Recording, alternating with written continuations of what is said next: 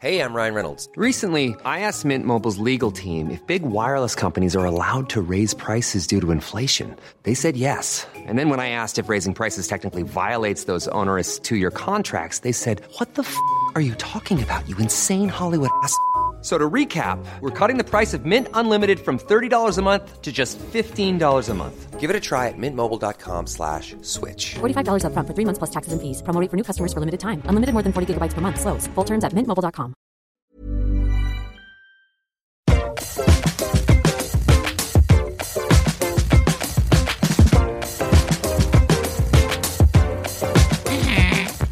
Bienvenue Bienvenue dans, dans Laisse-moi kiffer Laisse-moi kiffer Le podcast le podcast. Tu kiffes de la digression. Tu kiffes de la digression. Je sais pas parler. Je sais parler. C'est la pistache des podcasts. C'est la des podcasts. Et c'est le 40e épisode. Putain, waouh. 40e épisode. Vous êtes Amazing. quarantenaire en épisode de Laisse-moi kiffer. Vous êtes Ah ouais, c'est le noce de quoi là Noce de Excellente question Noce de cul t'as dit toi Noce de cul On prend noce de cul. Allez, Allez, j'achète. super Bienvenue dans ce nouvel épisode, merci d'être euh, encore et toujours là avec nous. Je suis avec euh, la brigade du kiff au complet. Ouais Ça va vous? Ouais, qu'est-ce qu'il y a Ça va très bien. Ça va, ça vous fait pas bizarre de plus être face à un public? Vous. Vite euh, aux applaudissements, mais contrastant. On mettra des jingles applaudissements. Ah Oh, ouais. mes blagues. Et des rires enregistrés. Ah ouais, on devient Mais une bien sitcom sûr. pourra Putain, c'est trop bien. Hmm. Qui fait le montage à ma place du coup enfin, grâce à l'argent des abonnés, Ah on va oui, pouvoir bien payer sûr. quelqu'un pour faire le montage. En parlant de jingle, Je pensais que tu voulais parler d'argent. En Non. parlant de l'argent des abonnés, en parlant de justement. l'argent des abonnés, en parlant de jingle, je voudrais dire euh, un gros merci à Valentin qui a fait les jingles du dernier LMK et je enfin du dernier 38 de notre de notre team avec le violoncelle LMK, ah, ah. Euh, contre, euh, contrebasse Non, violoncelle contrebasse non violoncelle Ah je ouais, pense. Ah ouais, c'était merci trop Valentin, mental. c'était trop Grave. stylé. et en fait j'ai peur de dire Valentin et que ça soit pas ça son prénom Si, c'est Valentin. c'est Valentin Bon, ouais bah, si je c'est crois, pas hein. Valentin. Merci euh, Valentin. ins- Inserte ton prénom ici, ouais. insère ton pro- C'était fais-toi trop une bien, pause trop et fort. insère ton propre prénom super pas, oui, non, il y a quoi d'autre en prénom en Val, en- Val- Non, mais je pense que c'est Valentin. Valérie, mais euh, Valérien, mais merci à Charlotte Valérian. Valandré. Valandré. Valandré Charlotte Valandré. C'est pas un prénom, c'est pas un prénom. C'est pas un prénom, non ok.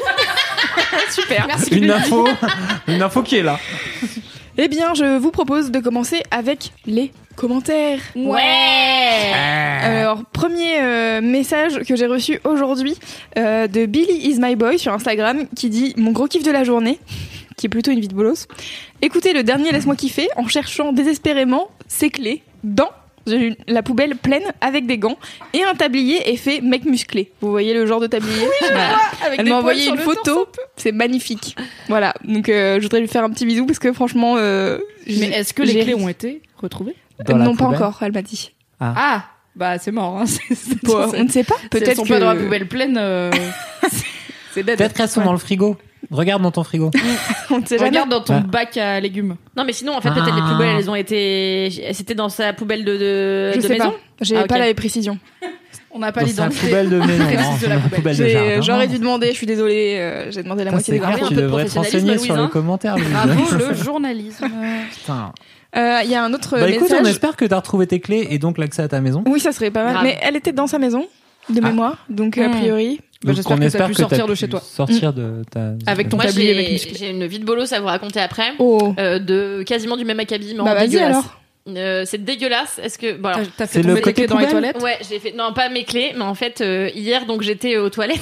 C'était une vie de bolos très fraîche. C'était le premier jour de mes règles. Anyway, et en fait, je fais tomber euh, le couvercle de mon rebouche, euh, enfin le couvercle de mon pot de pour les cheveux là, d'après shampoing. Et il est tombé dans les chiottes. Et du coup, j'ai dû plonger la main dans les chiottes pour aller récupérer le couvercle euh, du truc. Et sauf que, bah, vous voyez, j'avais eu mes règles. Donc c'était dégueulasse. Qu'est-ce que tu fais sur tes chiottes en ayant tes règles en Bah, train de elle se manipuler fait ton un- pot elle se Mais fait j'ai un pas masque. manipulé en euh, fait, c'est juste qu'il était, bref, dans mes chiottes, il y avait, euh, le, il y avait une étagère au-dessus du truc, et en fait, Et en me levant, il était à cheval, et le truc est tombé, j'avais pas refermé bien sûr, et il est tombé dans les chiottes, et j'ai mis ma main dedans, Mais et c'était dégueulasse.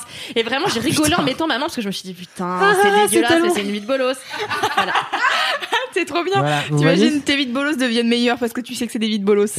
Vous voyez ce qu'elle fait pour, euh, pour vous, bande, bande d'auditeurs Bande de beaters. Bande d'auditeurs. Ça veut rien dire, beater. nom de crew. Mais après, j'aurais compris que tu fasses un masque pendant que tu fais caca, parce qu'on s'emmerde tous pendant qu'on euh, fait caca, et donc du coup. Alors tu déjà, elle avait ses règles. Elle faisait pas forcément Ah oui, caca. vrai. Bah non, ouais, j'étais juste, euh, ouais. Bah, je connais Bref. pas, mais peut-être que tu t'emmerdes quand t'as. Je connais moins bon. cette. euh, tu t'emmerdes aussi quand tu quand t'as tes règles aux toilettes. Donc j'imagine que tu fais Bah d'autres non, mais trucs, non enfin. mais- Non, c'est pas ça. Tu sais, ça marche pas comme ça. tes règles et tu passes 4 heures en disant Hum, j'ai mes règles, ça coule tranquillement. Ça coule en continu, Cédric. Ça serait la meilleure chose. Excusez-moi, je vais avoir mes règles, je reviens. Et tu fais juste pipi. Je reviens demain. Sinon, oui. Je reviens dans trois jours et demi. Allez, Je bisous. reviens Et encore demain. trois jours et demi, je suis sympa. J'ai fait un boucaquet de euh, d'eau gazeuse sur le canapé. Voilà. Oui, tout à fait. Prochain commentaire, c'est celui de Lise sur YouTube qui dit qu'elle veut absolument un epic rap battle entre Kalindi et Cédric, tellement vous vous mettez des punchlines à longueur de temps. Ah, moi, je sais pas rapper. hein. Je vais, je vais être. Est-ce que tu penses vraiment que Cédric s'est rappé Entre nous, Kalindi, les non, yeux dans mais les yeux. Cédric a pas peur du ridicule, moi si. Donc du coup, Meilleure meuf, adorable. non, je sais pas rapper. Putain, Putain, j'ai essayé. quoi. En fait, avec Nel, on voulait monter un groupe de rap. Je sais pas rapper, j'ai essayé avec Naël, on a voulu monter un groupe de. Mais, quel- non, mais en mais fait, c'est juste votre vie, sait rapper tous les jours, c'est comme coup- une série pour enfants. Il y a des aventures, c'est comme Winnie l'ourson. T'es là, tu fais, ah bah, je sais pas rapper, je vais aller voir Porcinet. Bon, bah, c'est Naël, et du coup, vous avez Mais des aventures. C'est juste qu'en fait, on s'était dit à un moment donné, on va lancer une chaîne YouTube débile où il va rapper. Et en fait, il a un rap qui s'appelle le rap du terroir. Et c'est le rap du terroir qui revient dans le tiroir. Bon, bref, c'est nul et c'est très con. Encore un truc pour le one man show. Et, euh, et du coup, moi, je devais faire la chouin derrière en soutien-gorge qui dansait comme une chouin. C'était un concept de vidéo. Voilà. N'hésitez pas à le faire vraiment. Ouais, ça serait Vraiment. Euh, Pour mon anniversaire. N'hésite pas. si tu veux. J'aimerais Elle a pas tellement. En- Ah bah, en- je peux te le faire à toi. Bah, si ça a pas vocation à être public, oui, je peux vous le faire à vous. Mais si on peut pas le mettre sur l'Instagram de Laisse-moi kiffer, à quoi bon Ah, ça serait trop bien de faire un clip avec Anaïs MBN. Mmh. Elle filme Mm. et ça serait un vrai clip quoi. Ah ouais. Ah. Bah, si vous voulez, Est-ce ouais. que tu laves une voiture Ah ouais, non, mais vas-y. Ah bah, car wash à fond, je peux, ouais, je peux, je peux, je peux. Ah ouais. Naël, Naël en caleçon. Regarde comme elle est et contente. Toi, en arrière-plan. Ah moi j'adore, j'ai toujours voulu faire du car wash. bah attends, j'ai des gros seins, je peux même pas en faire quelque chose. Alors que tu vois, si je les frottais contre une vitre, ce serait quand même plus intéressant. Écoutez, euh, la commande à l'univers est lancée. si jamais vous avez besoin de Car quelqu'un wash. pour faire du car wash. Wash Karine Carouage. Allez. Waouh. Écoutez, c'est les, c'est les deux seuls commentaires que j'ai sélectionnés. Est-ce que vous en avez d'autres? Il y a une blague et je l'ai pas entendue parce que j'étais en train de Kalindi parler. a dit je vous laisse enchaîner après avoir dit calwash. Et bah, il n'y a pas d'enchaînement. Ouais. Un long moment de Un long silence gênant. Bon, Bah oui. On, on va passer au, au mini-kiff du coup. vous avez pas de Oui. commentaires. Vous avez pas On de a un commentaires jingle des mini-kifs Oh, J'imagine que oui. Dans mes, dans ma clé USB. oui. Ah, putain, on est plus, de plus en plus à la sbol. Mais non, mais on n'est pas à l'asbeul. En fait, c'est intéressant d'ailleurs. J'ai remarqué un truc en regardant les, les mails que les gens nous envoient. Il y a beaucoup de jingles de mini-kiff, mais peu de gros kiffs. Ah Voilà. ouais Ah, les gens ils sont impressionnés, ils se disent ah c'est les gros kiffs, c'est important. Peut-être Ouais, qu'ils restent peut-être. pas jusqu'au gros kiff. Ils vont parler de trucs euh, quand même ultra graves, donc euh, on sait pas, tu vois. Ah oui. peut-être. Mais sur les gros kiffs, à chaque fois, on met- des trucs super d'hommes qui dépriment tout le monde. alors. Non, c'est Alors, pas par notre contre, genre. tu veux dire toi quand même, hein, principalement euh, tout ce Ouais. qui est orphelinat et tout, c'est toi, Cédric. C'est clair. Je déteste. Bon, écoutez, T'es beau, Cédric. je propose qu'on insère ici Toi qui es belle. un jingle des mini-kiffs. Insertion jingle. Si t'as un truc en tête qui fait la diff, c'est l'heure, c'est l'heure de quoi? C'est l'heure des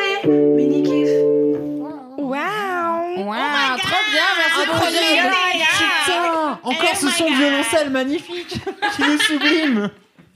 Merci Arrête, ça sera Valentin violoncelle.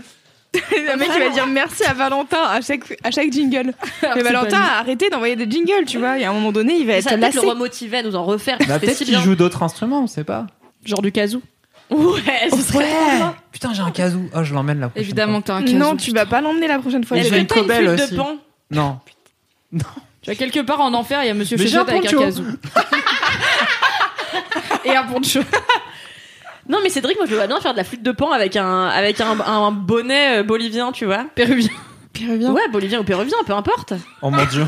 Oh mon dieu, Dans en l'Amérique franc du devant la ils mairie. tous un peu comme ça la flûte. Putain. Tu le vois pas avec un bonnet là? Mais je suis sûre qu'il en portait quand il était ado en plus. La rédaction ne valide pas ces blagues. Est-ce que tu portais un kéfier quand t'étais ado, Cédric? Un kéfier? Euh, Ouais, non, j'en avais un, mais j'avais un kéfier genre euh, vert, euh, vert pomme et tout, tu vois, genre pas, euh, Putain. pas du tout. euh, Un kéfier émo de Un connard vert pomme émo. quadrillé en noir, putain. Avec Ouais. les vannes, ça sortit. quadrillé Non, les. Vans pas assortis, au contraire. Un quadrillage d'une autre couleur. Ah ouais. Ou alors colorié genre à moitié par toi. Mm. Avec des phrases de tes potes dans les petits carrés. Oh ouais. En même temps, j'écrivais au blanco sur mes converses, donc est-ce que j'ai vraiment le droit de juger euh, Mm, non. ce qui se passe Ouais, ça, trop pas. Oui, j'ai grandi en euh, province, Kaline dit d'accord, on Ah, mais s'amusait comme on pouvait. Non, non, mais je comprends. Hein. Euh, moi, j'avais des fausses converses. Et... Ah oui, pareil, c'était pas des Ah, c'était pas des vrais, bon, ça va. Bon, ma mère, elle m'aurait pas laissé dessiner au blanco sur des converses à 70 balles. hein. Déjà, Ouais, elle bah, m'a pareil. pas laissé en avoir, donc euh, le problème était vite réglé. Bah voilà. Bisous maman, je t'aime fort. Donc les mini-kifs. Ouais. Euh, Mimi, tu veux commencer? Ouais, je bois une gorgée de gazeuse, j'arrive. Pourquoi on mange, auditeur Ah, et d'ailleurs, j'ai oublié de dire, dans le dernier LMK, alors je sais pas si tout le monde est au courant, mais dans le dernier LMK, j'ai silencié Mimi. mais si tu te souviens, l'histoire des Sur culottes scène, J'adore menstruelles. les culottes de, des culottes de règles. C'était cool comme mini kiff, merci. 20 minutes disparu.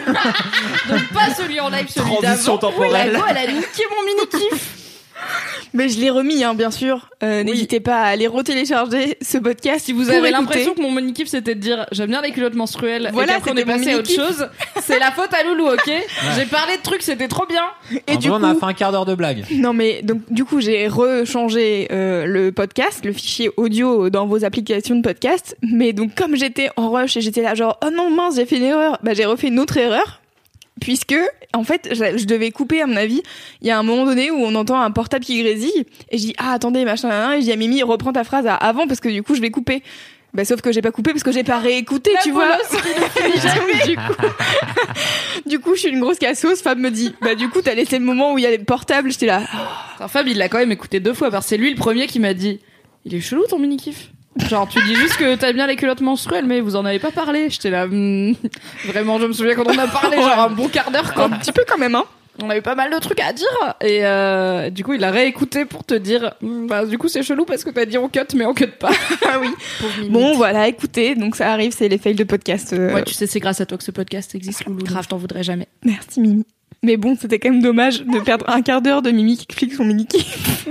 Putain. Puis même toi t'avais dit des trucs intéressants tout le monde avait dit des trucs Bah intéressants. ouais, bah voilà. Surtout Donc, Cédric, euh, qui sans est hyper concerné par le. Si, je c'est grâce à Cédric qu'on a dit qu'il faut avoir une poubelle dans ses, dans ses toilettes. Ouais. Tout à fait. Très Ah important. bah voilà, je suis là. pour les gens qui euh, n'ont pas de culotte menstruelle. Voilà, très bien. Exactement. Je suis ravi de Anywho. Alors j'ai un micro-kiff et un mini-kiff. Ok. Micro Un micro-kiff. Allez, euh, putain, Les on aurait 8 heures. c'est clair. Ah, c'est clair. J'ai un nano-kiff, moi. Ça va aller très vite. Mon micro-kiff, c'est Kalindi, parce qu'elle était pas là toute la semaine et elle vient de rentrer, elle m'a manqué. Ah, En plus, j'ai cru que tu me faisais la gueule. Mais non, quoi mais. Parce que ça Tout le monde te faisait la gueule. Parce que t'es à moitié parano, Kalindi aussi. T'étais à arrêter série toute la semaine et on s'écrivait littéralement tous les jours pour parler de tes articles. Je te disais profite de la vie, euh, te stresse pas pour écrire des articles, nani nana. Et t'étais là, oui mais quand même, je te fais trois articles vite fait, vite fait. Après je vais manger car tu es toi. Comment t'as pu croire qu'on se faisait la gueule Parce que parfois tu m'écrivais juste ok le matin je me suis dit elle me dit pas bonjour peut-être qu'elle me mais déteste. attends, j'ai pas bu mon café. Quand est-ce qu'on se dit bonjour sur par écrit Jamais. Non mais alors euh, c'est vrai que moi j'ai toujours peur que les gens me fassent la gueule tout le temps. Ah, t'as Et- besoin d'un truc formel. Bonjour, cher Kalindi. Non, mais oui, Euh, un ok, c'est vu pour tes articles. Je t'aime, tu me euh, manques. je Mais t'aime, tu sais j'ai fait le truc à Louise j'ai dit tu me fais la gueule elle me dit bah non pourquoi je lui dis bah parce que tu m'as pas écrit. non, mais même Et pas, tu vois. Ce à quoi Louise a répondu, bah toi non plus. Du coup, non, mais elle m'envoie un message. Juste, tu me fais la gueule. On s'est pas parlé depuis trois jours. Je suis là. Bah, non. Mais, euh, bah. Du coup, je me dis, elle doit penser ça parce que je lui ai pas envoyé de message d'amour depuis deux jours. Donc, je lui dis non, pas du tout, tu me manques, je t'aime, là, Et du coup, le lendemain matin, je lui envoie un message, je lui dis non, tu fais la gueule. Le syndrome non, mais de l'enfant voilà, unique. quoi, tu m'as manqué. Quand t'es revenu au bureau, là, c'était un rayon de soleil. T'as dit bonjour à tout le monde. Ça a revigoré tout le monde. On était un peu dans le la fin de journée et tout. Oui. Et c'était ah Kalindi, elle retour. C'était trop bien. Donc, voilà. Oh merci Mimi ça me fait plaisir je suis contente et ça me que soulage de savoir que tu me fais pas la gueule. Moi, je te fais la gueule, par contre, si tu veux. Moi, tu t'en. Non mais toi je m'en fous. Ouais, mais je- euh, non je rigole je t'aime je t'aime plus que ma mère tu le sais tu le sais. Mais tu dis ça, tu dis ça littéralement à tout plus le que monde. ma mère euh, avant Cédric. c'est toi et après Cédric. Et Très bien. avant, Et après bon, ta bref. mère. Attends, il y a- elle a un classement des gens qu'elle aime plus que sa Non, mère. bien sûr que non, bien sûr Et t'es pas en haut. Mais j'ai quand même un classement de mes Clairement amis. pas hein. en haut. Bah oui, j'ai un Normal. classement de mes amis normal. tout le Bon, monde. bah, des amis qu'on a Moi, j'avais fait un classement des, des bébés. Des à quel point ils étaient jolis ou pas. Bref. on va- Mais va faire un podcast chez Rocky pour parler de bébé, tu vois. C'est faites, faites laisse-moi kiffer chez Rocky. Non, Un épisode spécial parentalité. C'est très peu sera bien. feel good. Laisse-moi a- kiffer, ne pas dormir. Dans mon coin, j'ai regardé les bébés un soir, je les ai classés par, par ordre de, par ordre de mimsitude dans ma tête. Et je l'ai jamais dit à leurs parents pour pas créer des problèmes. Vous avez vu cette vidéo québécoise J'avais deux c'est grammes. un- C'est un couple euh, qui parle à une meuf ou un mec, je sais plus. Bah, dis-le qu'il euh, est joli. Dis-le qu'il est joli, mon enfant. Et l'autre, il est là, bah non, il est moche. Non, en fait, il dit pas ça, il dit non, mais je peux pas vous le dire parce que tellement. Ah oui, c'est Alors, je vais essayer de le faire avec l'accent québécois. Je peux pas vous dire qu'il est vraiment joli parce que, en Mais- fait, tout le monde va vous dire ça. C'est pas un accent québécois. Il est pas vraiment joli. On est à la limite de l'allemand, mais bon. Attends, attends, on peut tous essayer. L'Alsace, Il c'est est pas toujours à la vraiment limite de l'allemand. joli, cet enfant. C'est C'est calé, il est pas vraiment très beau cet enfant. Si Oh vous là êtes là. québécois, arrêtez d'écouter ce podcast. Je suis désolée pour tout votre peuple. Hi Québec. Quelle angoisse. Pardon. Du coup, mon micro kiff qui était censé durer deux phrases a été, voilà, dévoyé euh, par euh, mon entourage. Merci Mimi, je t'aime plus que tout. Et Plus que ma mère et mon père réunis. Plus que Cédric, en tout cas. Plus que Cédric, bah ça, euh, vraiment, euh, la bière qu'elle est en train de boire, l'eau gazeuse qu'elle est en train de boire, elle l'aime plus que Cédric. Oui. Anyway, Je suis triste. non, je t'aime plus que tout. On t'aime, Cédric. Ah, C'est juste merci. pas très ponctuel, mais on t'aime. je sais. Cédric a une demi-heure de retard à tous les laisse-moi kiffer. Le saviez-vous C'est, euh, Oui, c'est vrai. Info insolite. J'allais me défendre, mais. Pour le savoir, n'hésitez pas à suivre euh, Laisse-moi kiffer sur Instagram. Ouais. Où on se plaint. Une semaine sur deux, vous nous verrez nous plaindre du fait que Cédric est en retard. C'est un running gag, euh, voilà, on ne s'en lasse pas. Alors, Mimi. Mon vrai mini kiff. Oui. Et je suis obligée de le faire car à l'heure où vous écouterez ce podcast, il se passera quoi? Il se passera que Game of Thrones est de retour. Oui. Donc j'en fais mon mini kiff parce que je sais qu'un jour j'en ferai mon gros kiff et j'attends le bon moment. Tu vois, Oui. j'ai pas envie de le cramer en gros kiff. Genre imagine, il y a un épisode qui est dingo et je serai là. Ah non, ça peut pas être mon gros kiff. J'ai déjà parlé de Game of Thrones donc. Je joli. protège mes arrières. Mon mini kiff, c'est euh, quelque chose que je n'ai pas encore vécu, mais que je vivrai dès ce lundi et que vous aurez déjà vécu quand vous écouterez ce podcast, qui est le retour de Game of Thrones après deux ans d'absence et le début de la dernière saison. Et j'ai tellement hâte, putain. Retour des récaps rigolos. Les récaps. Ouais, c'est clair. Rigolo tous les Back lundis sur récap Mademoiselle Sip Sip, ça va être trop Mais bien. en plus, meuf, les épisodes, ils vont durer genre 1h20. Tu vas passer 8h à faire des récaps Ouais. rigolos, quoi. Ça va être compliqué ça va être pour, euh, pour moi en tout cas. Et Mais, je, peux euh, te poser une question. oui. En fait, quand tu fais tes récaps, est-ce que tu fais les captures d'écran au moment où tu regardes ou tu le regardes une fois et après tu non, le je le regarde une fois. Ok. Je kiffe une fois quand même. Je le regarde normalement et après et en, mais maintenant en le regardant, j'essaye de penser à des blagues. Mais euh, généralement, je les garde pas trop. Putain, mais du coup, ça t'a pas pourri ta vision de Game of Thrones? C'était genre, Non. oh l'histoire, l'histoire, et en même temps, ah là, je peux faire une vanne. Non, parce que je fais déjà des vannes en regardant, tu vois. Genre, j'adore Game of Thrones, mais j'aime bien ne pas respecter les intrigues parfois pétées de la série. truc. Donc, des fois, quand c'est pété, c'est pété. Et après, là, ça va être un peu. Ça fait du coup deux ans que j'ai pas fait de récap rigolo, donc ça va être. Va falloir remettre la machine en marche, elle est un peu rouillée. Mais on a euh, quelques running gags euh, qui oui. sont euh, d'attaque. Oui, Le snip. Tu vois, le je peux pas OB. mettre tout dans le premier. OB non c'est pas no. Je peux le mettre tout dans tous les J'ai ri. épisodes. Tu sais, donc tu Mimi, tues, je suis zinzin. c'est trop bien un univers souverain Mimi. Dès qu'un personnage va tomber, je vais mettre oui patapo. Tu pourrais Pour écrire tous les mêmes de Marine Ozomema. Ozomema. Marine Marine Ozomema. Quand Mais- tu découpes en mots, c'est beaucoup plus. euh, Mais pourquoi son pseudo? Personne Bah, sait. parce que qu'il s'appelle on- Marin, et donc Bah c'est ouais. Marino. Ah, c'est un The homme. Memeur. Oui. Ah, les mots.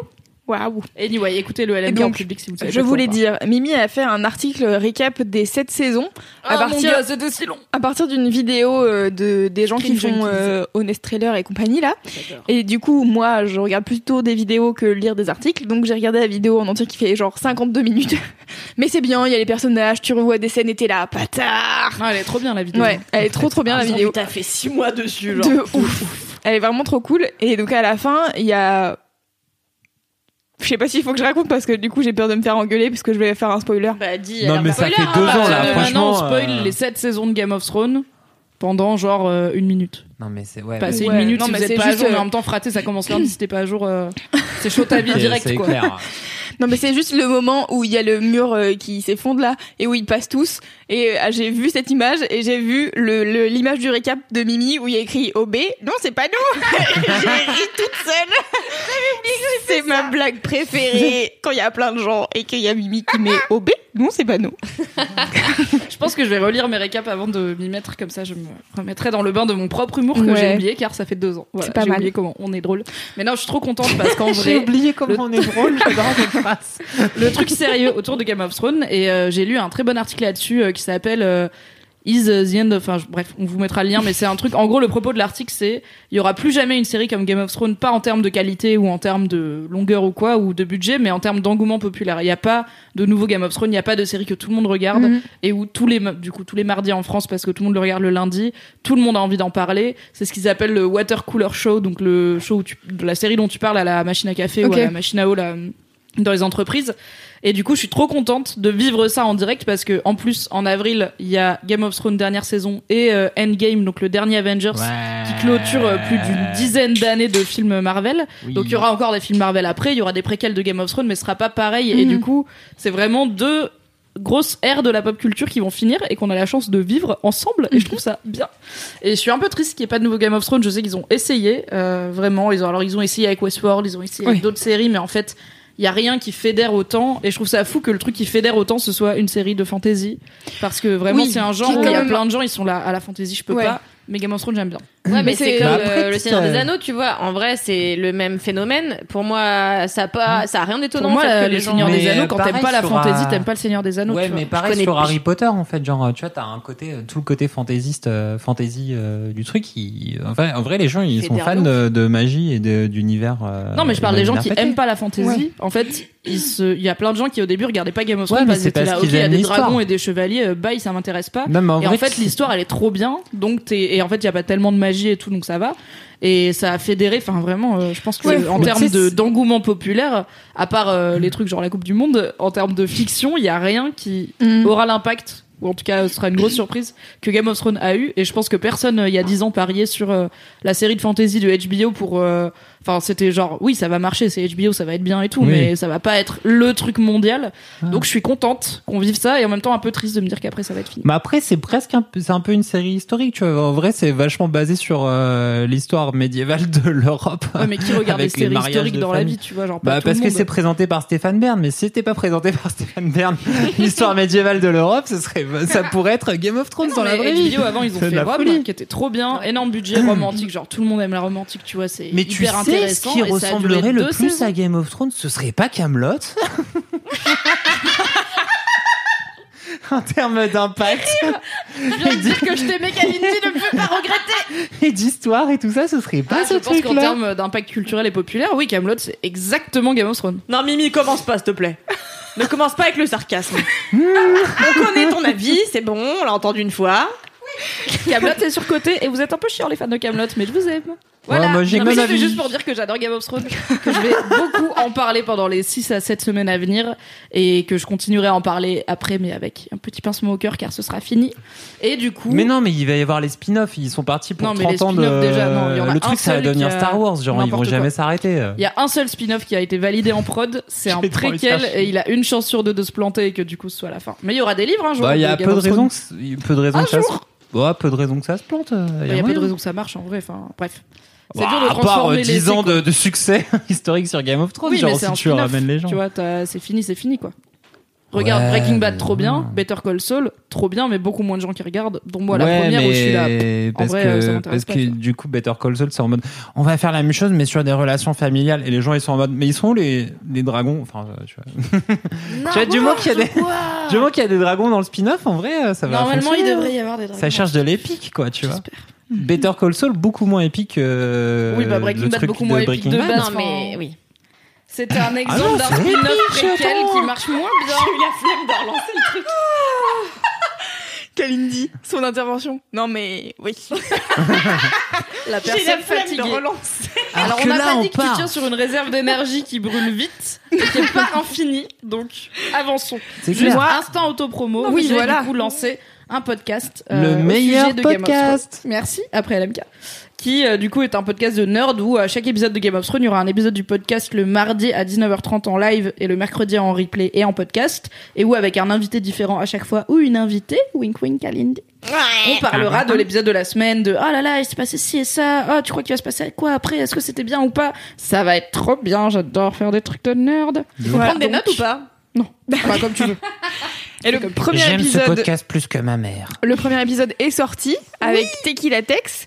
Et si vous voulez euh, trouver euh, ce podcast, vous pouvez bien sûr aller dans les notes du podcast, mais surtout chercher Game of Thrones par Mademoiselle, car c'était le truc le plus facile. On a choisi de pas faire de jeu de mots dans le titre. Voilà. C'était Et, une euh, décision mûrement réfléchie. Du coup, On vous fait avez euh, suffisamment de jeux de mots tout le temps. Madame cette Throne.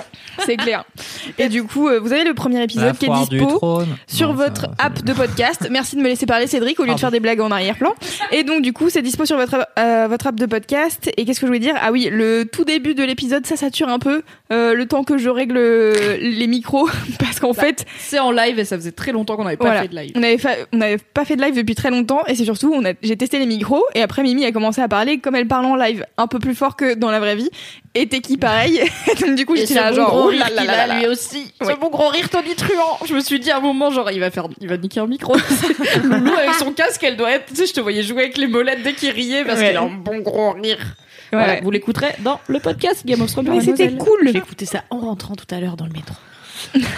J'ai encore plus Il de moi. Ouais, J'ai faut, faut que t'aies une heure et demie de trajet. Bah, je l'écouterai aussi demain, Cédric. Qu'est-ce que tu dis Oh, il est rabat-joie, putain. Anywho, Kalindi. Euh... T'as perdu. Cédric Non, oui, oui, oui. Euh, mon mini kiff. Donc cette semaine, oui, j'étais à- au festival Cannes Série, qui est une, euh, qui est une festival, qui est un festival qui One célèbre, un festival, Festival. qui est un festival. Dans les accents de Putain, c'est chaud, hein.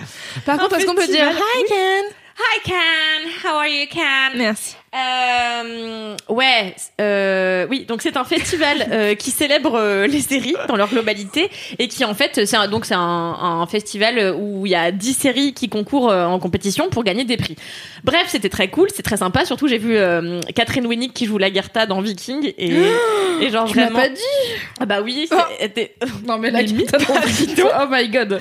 Elle m'a fait questionner mon hétérosexualité plus Eh d'une ouais. fois la meuf. Non mais c'est un truc de Oh. ouf. Je crois que c'est vraiment la meuf la plus sexy qui existe. Et elle est trop belle. Elle s'appelle Ca- Catherine Winnick et en fait elle a 40 balais. What the fuck. Ouais, j'étais choquée. Et en fait hier le mec, le présentateur dit oui donc Catherine Winnick qui vient d'avoir 4 40 ans. J'étais là attends quoi 40 ans? Et en fait je me fous toujours. Alors euh, ça les gens qui regardent Viking pourront comprendre mais je me fous toujours de sa gueule parce que je me dis ouais c'est la seule meuf dont le fils est plus âgé qu'elle. Euh, parce que le vraiment fils, il grandit en deux mois en plus. Genre, c'est un enfant et après, il a 22 ans, Ah ouais, la barbe, euh, des muscles de ouf. T'es là. C'est comme dans les feux de l'amour, genre à un moment, tout le temps les enfants ils vont étudier en Europe, ils reviennent deux mois après, ils ont pris 20 ans. Ouais, ça, c'est l'Europe, ça fait ça. C'est à cause de la fumée de clope. Donc euh, Cannes c'était cool et tout, mais euh, je vous en ai assez parlé, je pense en story, puis j'ai fait un peu de vlog et tout, donc vous irez voir. Et il y a Mais- des articles sur Mademoiselle. Il y a plein d'articles. N'hésitez pas à les lire. J'en ai écrit beaucoup. Allez les lire. Voilà, il y a plein de séries très cool. Euh, c'est une série espagnole qui a gagné, créée, produite, réalisée et interprétée par des femmes. Qui s'appelle Perfect Life, une série espagnole. Mais c'est pas euh, ça mon mini kiff. Mon mini kiff, c'est de dîner seul et globalement de faire des trucs seul. C'est vrai. Et c'est en fait, je le disais dans un vieux laisse-moi kiffer, un des premiers. Premier, Oui. le Ah, tout le premier, premier, le ton tout kiff, premier. J'aime être Manger seul. des chips et du jambon seul dans le lit. Tout à fait, Oui, c'est vrai. tout à fait, dans ton Eh ben c'est un peu ça, mais euh, pour pas vous faire une redite là, en fait c'est juste euh, du coup là j'ai profité de la croisette, il a fait très beau pendant une semaine. Et le soir donc j'avais fini de travailler et tout et j'allais déambuler un petit peu après mes projections sur la croisette. Et après je me trouvais un petit restaurant, je me disais tiens ça a l'air sympa, je m'asseyais, je commandais un bon gros verre de vin, j'ai dit un grand verre, un grand grand verre hein, et euh, la pop- popoche première en reste. Eh, Donnez-moi un verre de vin, mais genre euh, vraiment un vrai verre de vin avec de, beaucoup de liquide tu dedans. prends un accent pied noir, mais euh, ça peut Les accents sont all over the place dans cet épisode. Hi, pied noir. non mais vous êtes pénible avec les accents là. Après, on va avoir des problèmes. Hein. Mais non. Mais non. Sais, je les réécoute des vieux problèmes deux heures de perdu où vraiment en termes d'accent, ils ont mis très longtemps à se rendre compte que ça allait poser problème et au bout d'un moment ils sont là. Oh, arrête, on va encore avoir des procès. C'était long avant. Euh, tu Donc, disais un euh, truc, Cal, et je voulais très verres j'ai d'alcool. oublié. Bah euh, ouais, un grand verre Ah oui, de si. vin. oui. Euh, L'alcool est dangereux pour la santé, à Oui, consommer avec modération. modération. Mangez, Tout à bougez, fait. faites de les- des efforts. Et puis je buvais des grandes bouteilles d'évian à côté, hein, attention. hein. Oui, bien sûr. Pour noyer le- l'alcool. Chaque verre de vin, deux Un- bouteilles d'évian. Voilà, tout à fait. et, euh, et donc, euh, il y a notamment un soir qui m'a marqué, c'était il y a 3-4 jours. Et en fait, donc je me suis installée dans un restaurant de merde. N'allez pas au voilier si vous allez à Cannes, vraiment, on mange très mal. Peut-être ils vont nous sponsoriser. Chut, chut, chut. Chut, chut, pas de marque. Non, mais c'est un restaurant superbe en fait, qui, qui est en face de la mer, donc c'est très beau. Je me dis, waouh, ils font des bons plats de pâtes à la gambasse. Je me dis, Hum, tu fais un petit plat de pâtes à la gambasse. Bon, bref, je m'installe et le type me dit, bonjour mon petit cœur. Déjà, j'avais envie de l'enculer. Je suis là, on se connaît ni d'Adam, tu vois. Bonjour mon petit cœur. Bon, bref. Et, euh, et donc je prends mon plat de pâtes, j'étais dégoûtée parce qu'il était extrêmement médiocre et donc je le mange quand même. Bref et euh, donc j'étais là, j'étais kiff. On a perdu de vue l'objectif. Non, mais j'ai kiffé ce moment-là euh, en face de la mer et en fait d'être seule. J'ai rencontré des gens que j'aurais pas rencontrés si j'avais été avec d'autres gens, bien sûr. Tu peux arrêter Cédric, bordel de merde Il fait un, Un jeu des chaises musicales. Hop, c'est clair. Très chiant, reste Passe pas tranquille. 50 euros pour savoir laquelle bière est pleine. Bref, on Oh là là là là, je Vraiment peux très peu audio guidable. Allez, vas-y, Kalindi. Donc attends, t'es sûr euh, Alors Attends, donc, donc je suis en face de la mer et je me suis dit trop cool, euh, je, suis, je suis bien, je suis toute seule. Et j'ai rencontré euh, une dame que j'aurais, à qui j'aurais jamais parlé si j'avais été avec quelqu'un, puisque on parle peu à des gens seuls quand on est euh, là de on bon bref. que t'es une poétesse de la bohème. De la bohème euh, Vas-y, va- pardon. non mais c'est un truc. Là, sa vie, c'est genre. Attends. Je suis là, il y a des gens qui passent, je leur parle et tout d'un coup une aventure arrive. Genre encore Winnie l'ourson quoi. Genre c'est vraiment c'est un truc de malade. Mimi, elle est restée scotchée sur Kalindi en espérant que t'arrêtes de parler, je pense. Je pose Elle le était là, elle a regardé, elle a regardé. Elle attendait. Et, euh, et donc j'étais en train de manger mon plat et donc il y a une dame qui me... la dame d'à côté arrêtez à chaque fois c'est sur moi que ça tombe moi je t'écoute et donc la dame d'à côté elle commence à me parler en anglais elle me demande du feu. Bon bref. Et on entame une conversation et en fait il s'avère que elle elle est euh, présentatrice télé sur une grosse chaîne euh, en Espagne. Et donc on commence à discuter on est devenues trop copines. Et en fait on a discuté bon elle m'a payé pas mal de verres euh, d'eau gazeuse. Et du coup l'eau gazeuse se faisant eh ben on était un peu euh, contente quoi. Et L'eau gazeuse, ça ravit? bah oui toujours. Ça fait frétiller et exactement et du coup on a discuté discuté puis on a fini par pleurer toutes les deux parce que bah la- voilà l'eau gazeuse et elle me disait euh, Mais oui. attends, mais qu'est-ce qui vous a fait pleurer Mais parce que- Est-ce que c'était la rappelles- joie, l'émotion de vous être rencontrés ou vous êtes raconté Ouais. des histoires tristes Bah non, non, pas du tout. C'était, bah, on était contents de s'être rencontrés. Elle m'a dit, tu vois, c'est génial. On est là toutes les deux, toutes, toutes seules ce soir. Et puis, bah, finalement, on se rencontre et puis on se plaît bien. Elle me dit, moi, tu me rappelles, enfin, euh, elle m'a dit, tu me fais penser à moi quand j'étais jeune. Et je lui dis, ah, bah, moi, vous me faites penser à ma mère, machin, euh, blablabla. Et du coup, j'ai discuté avec cette femme, comme elle avait 65 ans. C'est pas une personne, tu vois, de prime abord avec qui j'aurais pu sympathiser au quotidien puisque je fréquente souvent des gens de mon âge. Et, euh, et voilà, c'était trop cool. Et j'ai passé un super beau moment et je suis rentrée dans ma chambre hyper inspirée parce qu'elle m'a dit, voilà, dans la vie, tu vois, il faut que tu fasses confiance à tes idées, euh, machin. Et je sais pas, j'étais contente, je suis rentrée dans ma chambre d'hôtel, je regardais un film, j'étais là, oh, je suis bien, je suis seule. Donc voilà, mon kiff, c'est la solitude et la solitude qui permet de rencontrer des gens et de plus être seule, mais d'une autre manière. Voilà. Du coup, c'est pas la solitude. Ta gueule. Est-ce que tu te souviens de son prénom? Louisa. Ah. Je me disais, Une, est-ce que euh, tout ça est un grand brouillard en fait? Ah, non, non, non, elle s'appelle Louisa. pas reconnaître cette personne dans la rue. Et c'est une portoricaine euh, qui s'est installée en Espagne il y a 40 ans et qui aujourd'hui euh, est journaliste et elle en a plein le cul. euh, bon bref, mais euh, mais une femme absolument charmante. euh, voilà, elle déteste un peu les hommes, c'est son seul euh, bah, son seul défaut. ok. Hi On adore Louisa. Ah Louisa. Ah Louisa, je t'aime Hola plus. Louisa. Je t'aime plus que ma mère. Et pas le seul Cédric. Cédric, quel est ton Je bénédictif sais pas. chaque, chaque toutes les deux semaines, cette question tombe. Qu'est-ce que tu as préféré Qu'est-ce que tu as préféré Je ne sais pas. Et chaque deux semaines, je déteste la vie. Il y a deux choses qui ne sont pas des surprises. C'est Il y a si que tu peu de choses dans ma vie que Et il j'apprécie. y a des mini kiffs à un moment et des gros kiffs. Mais oui. Euh, non, j'ai en vrai j'ai un double, j'ai un double truc. Ok. J'ai une euh, proposition. Ok.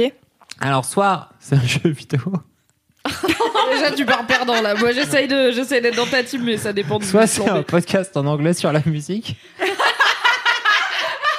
dans les deux cas, dans les deux cas, c'est un sup. Bon, bah, moi j'ai envie de dire jeux vidéo, mais je me dis que je vais être toute seule. probablement. Oui, allez, jeux vidéo, oui, oui, oui. Allez. Allez. Bon, ben, on va faire le podcast anglais sur la musique. euh, c'est vraiment pour faire chier tout le monde. Je t'adore. C'est un podcast, c'est un podcast qui s'appelait. Je le fais vraiment? Ouais, ouais, ouais, non, nickel. Non, mais attends, alors en. Ok, off- d'accord, attends, vas-y, le mi- euh, Nano Kiff, Nano Kiff, le jeu vidéo, c'est Baba Is You, c'est trop bien, c'est trop drôle. putain de jeu de nerd encore à chaque fois t'as des jeux qui donnent envie de péter sa Switch j'ai joué 17 secondes dans un bar j'avais envie d'éclater la Switch et c'était Ouais, pas la mienne quoi J'avoue, c'est possible. Raconte En fait, ce que c'est parce que du coup. mais je sais pas ce que c'est Mais non, genre mais je parle à Cédric. Non, c'est euh, c'est un jeu qui donne envie d'éclater sa Switch si euh, t'aimes pas les casse-têtes. je déteste les casse-têtes Mais pourquoi tu Je joues t'aime pas alors les castors, j'étais d'accord. si t'aimes pas les castors, joue à ce jeu. non, c'est. non, c'est un jeu. Alors, alors euh, vraiment nano kiff. Genre, on va passer 27 secondes sur ce jeu. Vas-y, on est prêt. Est-ce que quelqu'un peut faire le compte? Peut faire de compter de 1 à 27 ok je compte Dans 3, 2, 1. Vas-y, compte euh, doucement. Donc c'est un jeu où alors t'es, euh, tu as un casse-tête et tu joues un personnage et tu peux changer les règles du jeu. Tu peux changer qui tu es comme personnage, quelles fonctions ont a les différents euh, objectifs, euh, les différents objets qui sont sur un tableau. Genre en fait ça s'appelle Baba is You parce que toi tu joues You. C'est un personnage qui s'appelle Baba et après tu peux changer, bouger le You pour transformer ça en caillou et tu peux dire que Baba is caillou et tu deviens un caillou. du coup, le but c'est d'atteindre Win et Win tu peux décider que c'est le flag ou alors c'est Baba ou alors c'est d'autres trucs et du coup tu dois vraiment te démerder très rapidement et pour gagner. Si tu n'as pas compris ce qu'était Baba is you, c'est normal. Mais c'est vraiment aussi clair que je te l'ai expliqué maintenant. oui non c'est impossible à expliquer. Mon pote me l'a expliqué pendant 10 minutes. J'ai rien bité. Il m'a donné sa Switch. J'ai compris. Après j'ai eu envie d'éclater la Switch Voilà. car j'y arrivais pas. Parce que niveau 1 t'es là ok. Tu dis juste au mur euh, genre en gros tu dis je suis le mur je bouge le mur et puis voilà ok c'est genre basique Niveau 2, ça m'a saoulé. Niveau Ça a 3, j'y arrivais pas. complètement limpide là, non Non, mais en gros, tu. Enfin, bref. En vrai, non, en tu vrai- changes les règles du jeu pour gagner. Et donc, le niveau 1, c'est très simple parce que, en gros, la règle, c'est. Tu peux Change- pas aller là. ouais. Et tu dis, bah, moi, je dis que la règle, c'est que je peux aller là. Et le jeu, il fait bravo. T'as compris Sauf que niveau 2, déjà, c'est chiant. Niveau 3, ça casse les couilles. Et il y a un milliard de niveaux. Et niveau 3, j'arrête. C'est voilà, c'est un méta-jeu. Genre, il y a des règles, mais en fait, les règles elles peuvent se modifier par tes actions et du coup, tu peux changer la façon dont tu gagnes, qui tu es, qui tu incarnes, qu'est-ce qui, comment les objets ils fonctionnent dans le monde. Tu peux changer tout ça. C'est Baba Is You. On a passé les 27 secondes. Démerdez-vous avec ces infos. Euh, Merci, donc, euh, du coup, on va passer sur mon mini Un podcast. Ah donc. oui, ah, qui s'appelle? C'était mon nano kiff, ça. Mais si, il l'a dit, il a dit, on fait un, mi- un micro kiff et, euh, Ah. et un mini Non, mais en vrai, mon vrai mini T'as la kiff. voix qui tremble un peu. T'as C'est l'air en détresse. C'est un podcast sur lequel j'ai pas, j'ai, mais vraiment j'ai écouté 15 heures de ce truc-là. Ça s'appelle euh, Dissect, Dissect. Euh, c'est un podcast en anglais, désolé. Donc je vais aussi essayer de passer rapidement dessus au cas où vous êtes saoulés. Euh, mais en fait, ce qui est trop bien, c'est que c'est un podcast où chaque saison de ce podcast, et il y en a quatre pour l'instant, se dit, ok, et ben je vais passer euh, 8 heures à euh, faire la dissection d'un album de musique. Ouais. Donc vraiment, track by track, chaque épisode, genre 12, entre 12 et 15 épisodes par saison, c'est vraiment chanson par chanson un album de musique. C'est quatre albums génialissimes. C'est Lauryn Hill, euh, Miss Education of Lauryn Hill, la saison 1. Après, t'as euh, Kendrick Lamar qui, pour moi, est le Mozart de, de, de, de- du rap moderne. Et donc, c'est to, to, euh, to Pimp a Butterfly de Kendrick Lamar. T'as euh, My Beautiful Dark Fantasy de Kanye West, qui est l'un des meilleurs albums du monde de la vie. Et en plus, Kanye West, c'est vraiment euh, une personne complètement zinziflex de l'espace, mais qui, en même temps, est une personne qui a été ultra influentielle. Influente. Influente, tout à fait. La simplicité est sur vous une solution. Ah, merci. Le chemin le plus court et parfois le meilleur. Et parfois les meilleurs, la ligne droite. Bref, on s'en fout. Héros, c'est Thanatos. Et, euh, et donc euh, ouais et en fait vraiment Ah j'ai envie et après le 4, la quatrième saison c'est sur euh, Channel Orange de Frank Ocean qui pareil est vraiment un des meilleurs putains Donc on est sur d'albums des quoi. 20 Ouais, dernières c'est années quand même très. on est très hip-hop. R&B Euh, parce que en fait, ce qui est intéressant, c'est que chacun de ces artistes, en fait, a eu, euh, sauf Kendrick, qui est peut-être encore vraiment très très identifié hip-hop, a Oui. une vraie euh, évolution quelque part entre hip-hop, R&B, voire un petit peu pop euh, sur un Kanye West. Tu vois, Oui. c'est assez euh, passionnant. Et en vrai, moi, et donc c'est un, donc c'est ce, ce mec-là qui est américain, qui s'a- s'appelle, je ne sais pas, qui a un prénom La et moitié un nom de famille. des infos. des infos et peut-être qu'elles sont fausses. Mais du coup, son podcast, ça s'appelle Dissect. Et donc, il, il passe vraiment, genre, 15 épisodes. Il est tout seul? Ouais. Ah il est ouais, tout seul. Il est tout seul. C'est un Oh. mec, il est tout seul. Il a pas d'équipe. Il a rien. Et, c'est combien de temps? Et de- bah, d'épisodes C'est genre, chaque épisode dure 30 minutes. Et des Mais fois, genre, la chanson, elle est tellement importante qu'il fait un double épisode sur la chanson. Donc vraiment, moi, c'est mon kiff. T'as un mec qui te parle pendant une heure d'une chanson qui dure 4 minutes. C'est mon meilleur délire. C'est ce que je préfère dans la vie. Mais tu sais quoi, je te comprends parce que j'écoute un podcast dont je parlerai jamais dans LMK parce que c'est trop niche, enfin jamais en détail, mais c'est un podcast qui analyse Game of Thrones chapitre par chapitre. Donc là, on en est à l'épisode genre euh, 58 et on en est toujours au tome 1 parce qu'il y a beaucoup de chapitres et les épisodes durent jamais moins d'une heure et demie. Mais c'est Et la les chapitres, des fois, ils font chose. 4 pages, tu vois. Et Quand ils sont là en mode, ok, pourquoi? Après, j'en suis encore au premier livre, donc souvent ils disent, oui, là, on voit qu'ils commencent à planter les graines de tel truc qui va arriver, Mm. donc peut-être après ça va se calmer. Mais du coup, tu vois, je peux même, je peux même pas te juger, quoi. Mais quand tu passes du côté dark euh, de la vie et que t'es prêt à passer une heure à écouter euh, un podcast qui parle d'une chanson de 4 minutes, en vrai, c'est la meilleure chose. Mais a- après, ce qui est intéressant, c'est que ces quatre artistes, en vrai, sur les, c'est des putains d'artistes d'influence de ouf. Et moi, j'ai vraiment bloqué à fond. Alors moi, je suis euh, fan, ultra fan de Kendrick Lamar, pour, au cas où vous avez pas compris. Euh, mais en fait, celui qui m'a touché euh, de ouf, c'est- l'épisode, c'est la saison sur Kanye West. Parce que Kanye West, c'est un personnage qui est zarbi et euh, qui est pété et qui est zinziflex du cul et en même temps. Qu'est-ce qu'elle a rigole toute seule, on Qu'est-ce que t'as qu'elle a là T'as rigolé avec Kendrick Lamar. Parce que je me suis dit. Ah, si, fais la Ah bah t'es obligé d'aller. Parce que Ouais. dit- parce qu'elle a dit Cédric. Cédric, c'est Kendrick. J'ai dit Kendrick, Kendrick. Kendrick qui Kendrick la flaque, mais bon. La flaque, je l'ai. C'est trop drôle. Moi, je suis assez fier. On en est vrai, pas loin euh, de euh, Samine, euh, tout ça. hein. C'est- Ça vous est déjà arrivé. Moi, je pense que ouais, 50% de mon amour pour Kendrick Lamar vient du fait qu'on a la même origine de prénom.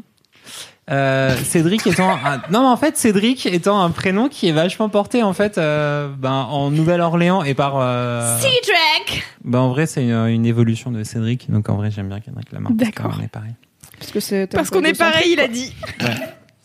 Je ne vois aucune différence. au fond moi je J'appelle suis un- Kendrick une fois au sur fond, deux. moi je suis un petit enfant Bah, noir élevé il- à non, mais- Compton Il a écrit euh, How to Keep a Butterfly depuis longtemps. Vous le savez pas, mais c'est dans ses cartons. Il a juste jamais sorti l'album. Et en vrai, non, mais du coup, euh, le truc, c'est que la, la, la, donc la saison de Kendrick est extraordinaire, mais celle qui m'a vraiment touché et qui m'a fait euh, parfois sangloter dans, dans le métro, c'est euh, celle sur euh, Kanye West, qui est donc un personnage extrêmement zarbi, mais qui est aussi euh, le premier mec qui, en 2004, euh, disait, euh, sur tout, euh, enfin, euh, partout où on l'écoutait que euh, fallait arrêter la discrimination des gays dans le hip-hop. C'est aussi euh, Monsieur George Bush doesn't like black people, tu vois. Donc en fait, c'est un mec qui a aussi porté pas Et mal du de- coup, de pourquoi Trump?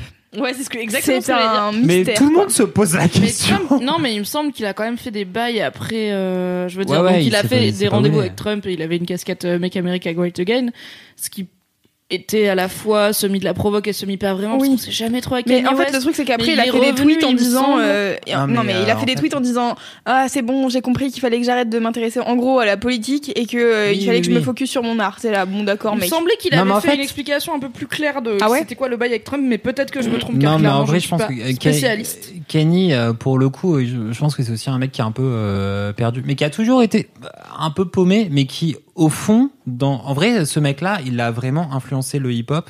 Oui, non, mais de façon ouf. hein. Ultra profonde. C'est Mais ses premiers de albums, ils sont magnifiques, C'est hein. incroyable. Mais euh, genre même vraiment jusqu'à My euh, Dark, euh, My Twisted Dark. Moi, en fait, j'ai arrêté d'écouter euh, à un moment donné, je pense, après euh, 808, là. Comment il s'appelle Ouais, Heartbreak. bah, du coup, eight- ouais, Ouais. eight, euh, 808 et Heartbreaks. Ouais. Mais en fait, t'as as loupé My Beautiful Dark Twisted Fantasy. C'est sur celui-là qu'il y a. Monster avec Nicki Minaj? Ouais. Ok, donc j'ai une question pour toi. À ton avis, est-ce que ton podcast il est accessible aux néophytes dans le sens où moi j'aime Non. trop Monster avec Nicki Minaj. Est-ce que Ouais. si j'écoute l'épisode de Dissect dessus, Ouais, je c'est- vais être perdu ou pas? Non, non, non, c'est bien, ça, bah, ça Ok. marche super bien parce que Monster, en vrai, c'est vraiment, euh, en plus, c'est un truc de ouf parce que cet épisode, il parle vachement justement de Nicki Minaj et du, t'as Jay-Z, euh, Kanye West et Nicki Minaj sur ce, sur Un cette petit chanson. trio, euh, voilà. Et en fait, c'est euh, le truc qui a concrétisé euh, Nicki Minaj à ce moment-là, Oui. en fait. Et elle-même, elle le dit. Et en fait, Kanye West, il était là, et c'est rigolo parce qu'il parle de ce truc-là. Il dit, euh, genre, franchement, son. euh, My, twi- My Beautiful euh, Twisted Dark Fantasy. C'est jamais dans le même ordre. Ouais. En fait, ça arrive après euh, le moment euh, Beyoncé a hâte de meilleures euh, vidéos. euh, putain, je, je suis vraiment Ok. Huguenot 95. Beyoncé a hâte Swift, de meilleures vidéos. euh, Taylor de- Swift de au. VMA qui a le prix du meilleur clip Ah, ok. et où Kanye arrive et, hijacker et par Kanye il West. lui coupe son discours de remerciement en disant euh, Taylor euh, am, I, am I late to finish? I'm mais euh, to c'est finish. Beyoncé qui aurait dû gagner Ouais. et ce qui était gênant pour tout le monde parce que Taylor Swift a été là ok gars mais en fait euh, c'est mon moment Beyoncé était là ok gars mais en fait c'est pas Personne mon t'a moment demandé. C'est le ne malaise pas- total. voilà et du Mais coup c'est qui- devenu un truc culte de pop Oui, culture sûr. le euh, Et ce qui correspond assez bien à Kanye West, globalement, c'était sa vie, c'est d'être le Ricky Gervais euh, du hip-hop. C'est vraiment de créer le malaise globalement. Et donc en vrai, le truc c'est que le mec est un producteur de folie et ce putain de cette putain de saison de Dissect sur Kanye West, c'est juste incroyable. Il y a des moments où ça me faisait chi- vraiment, j'étais à deux doigts du sanglot. Euh, donc parce qu'il revient après cet incident du WMA avec Taylor Swift. Euh, donc il se retire et il travaille sur cet album qui est My Beautiful Dark Fantasy. Twisted Là c'est la, la non My Beautiful a- en fait, Dark pas de twist. Twisted Fantasy Si, My. Beautiful Dark Twisted Fantasy. Et en fait, il revient avec la meilleure chanson de tout cet album que vraiment j'écoute en boucle depuis 10 ans, qui s'appelle Runaway, qui est. euh, Elle est si Ouais. bien. Mais oui, mais qui est magnifique. Avec euh, genre vraiment, c'est un truc sur basé sur deux accords de piano Mhm. qui passent pendant 6 minutes et puis après, en fait, c'est vraiment une célébration de OK, je suis un bolos, je suis un douchebag, je suis un machin. Bon bah, let's have a toast pour de, de- to, to the douchebag. Et euh, donc c'est la première chanson qu'il fait en live. Sa première réapparition de chanson après l'affaire Taylor Swift et il est en mode genre bon bah je suis un bolos. Ok, maintenant on va en faire de l'art et c'est cette chanson là et c'est ce truc là. Et c'est vraiment un, un truc incroyable. Et donc l'épisode sur Runaway dure, euh, c'est un double épisode sur Dissect qui dure donc bah combiné 1h10 et c'est oufissime parce qu'en fait ça va Dissect. Rappelle-toi que c'est ton mini-kiff, hein. Ouais ouais c'est mon mini Ok ok vas-y. On boucle le truc. Ok, on boucle le truc en 3 minutes. Rigole, mon Cédric, je Non, non, mais on boucle le truc en 3 minutes. C'est, en fait, ça va faire une analyse de comment il a créé euh, ce truc-là. En fait, euh, ce qui est marrant, c'est que Runaway, finalement, il l'a écrite, il a eu l'idée en 4 minutes, il s'est enfermé dans sa pièce, il a commencé à bosser. C'est là où tu vois que le mec, c'est un génie. Et, euh, et en fait, c'est- l'histoire de Kanye West. C'est que tout le temps, ces histoires de chansons, c'est genre, il a eu une espèce d'illumination, il se barre pendant une heure, il commence à composer un truc, et après, euh, et après, il sort un, Ça il va, je fais pareil pour récaps euh, rigolos, j'en fais pas toute l'histoire, quoi. Et euh, il travaille beaucoup, il fait beaucoup, et c'est un bolos de l'extrême dès qu'il est en dehors du studio. Mais putain, dans son travail, c'est oufissime. Et en fait, cette analyse de Dissect sur euh, My Beautiful Dark Fantasy, c'est euh, My Beautiful Dark Twisted Fantasy, c'est vraiment euh, ultra ouf en mode de, ok, ce mec-là, dans son travail, dans ce qu'il a envie d'exprimer, dans les paroles qu'il décline et dans la façon dont il. En plus, il a un vrai côté, genre, je ramène de la soul euh, là-dedans. Je suis pas un rappeur euh, qui vient du ghetto. Je suis genre euh, middle class euh, américaine.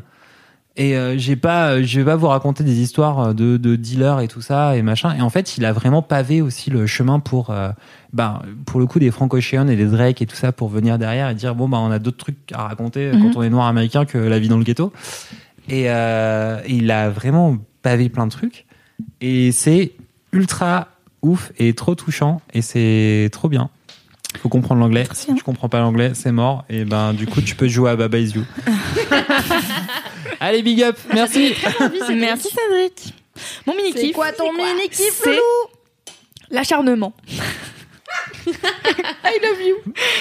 Ok. Je dis ça rapport au fait qu'à chaque fois, Cédric nous dit qu'il va être à l'heure et qu'à chaque fois, il ne l'est pas. Exactement, Mimi, tu as tout C'est pas de compris. l'acharnement, c'est, c'est de la loose. Non, en fait, euh, ça fait depuis septembre dernier euh, que j'ai demandé à mon propriétaire euh, de changer les fenêtres.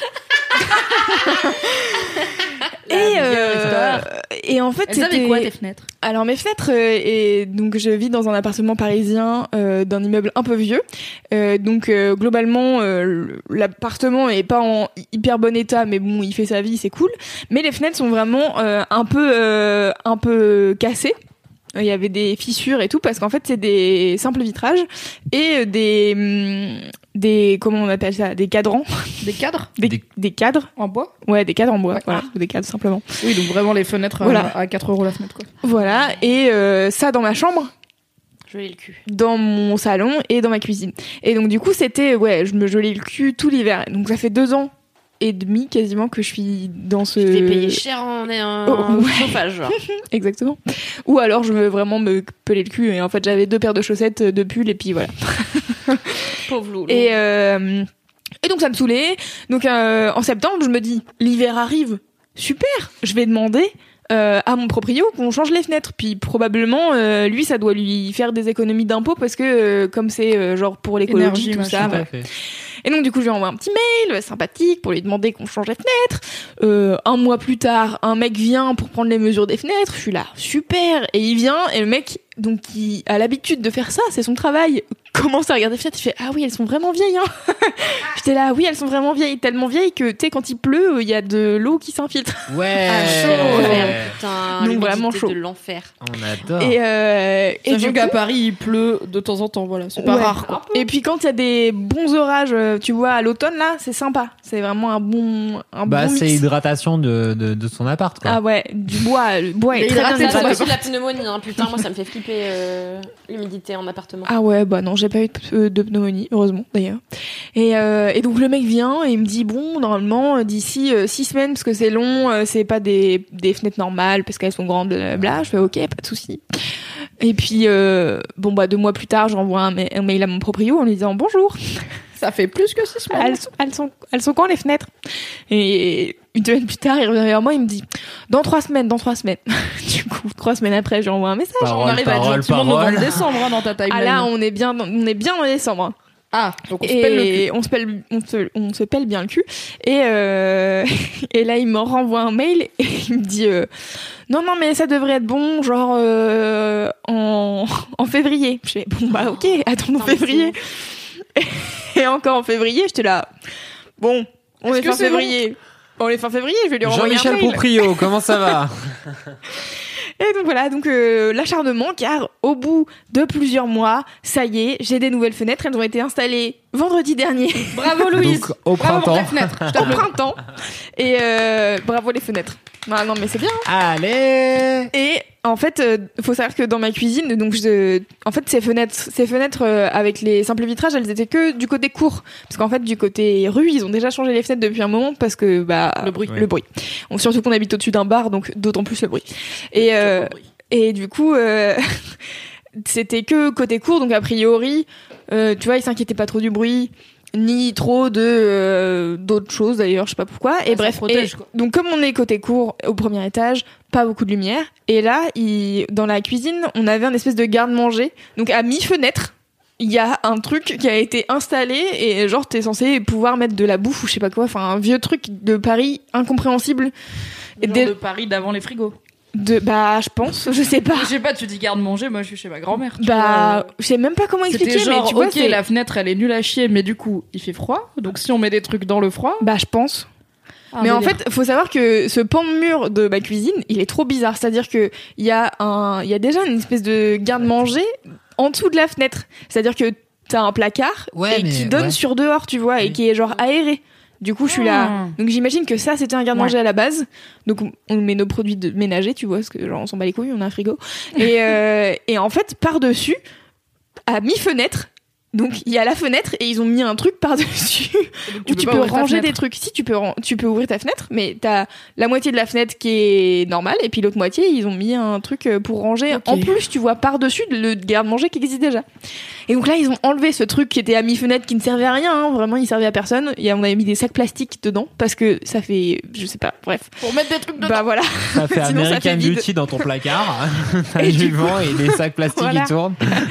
Et du coup, là, ils ont enlevé rénové et ils ont changé les fenêtres. Donc on a une fenêtre gigantesque en fait dans la cuisine. Oh my god Mais j'avais jamais remarqué. Et donc Allez. vraiment pendant trois jours, j'arrivais à chaque fois que j'arrive dans la cuisine, j'étais là.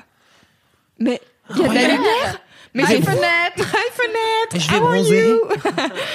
Et du coup, les premiers jours où je voulais genre ouvrir ma fenêtre, j'avais plus l'habitude de la poignée. Du coup, j'étais là genre, Oh, mais oui c'est vrai, j'ai une nouvelle fenêtre.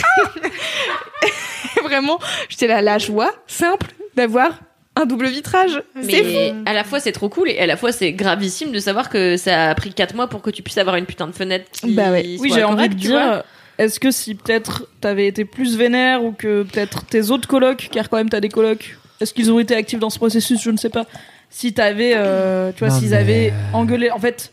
Il a envoyé un mail et il a appelé le gars en lui Oui, disant oui. en vrai gars on est en novembre on se pèle le cul c'est pas aux normes ça dès que tu commençais à dire c'est pas aux normes ou les Insalubre. associations de consommateurs Insalubre. insalubre Le insalubre le proprio il fait un salto il est devant chez toi tu vois tu sais pas comment ça se passe donc Non, mais petit c'est tips clair. insalubre Propriant en prison, quoi. Direct.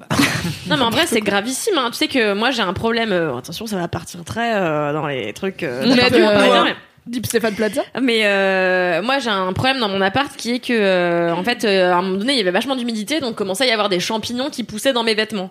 Enfin pas dans mes vêtements mais genre euh, le mur euh, derrière euh, ma Mhm. penderie il y avait plein de champignons tu vois.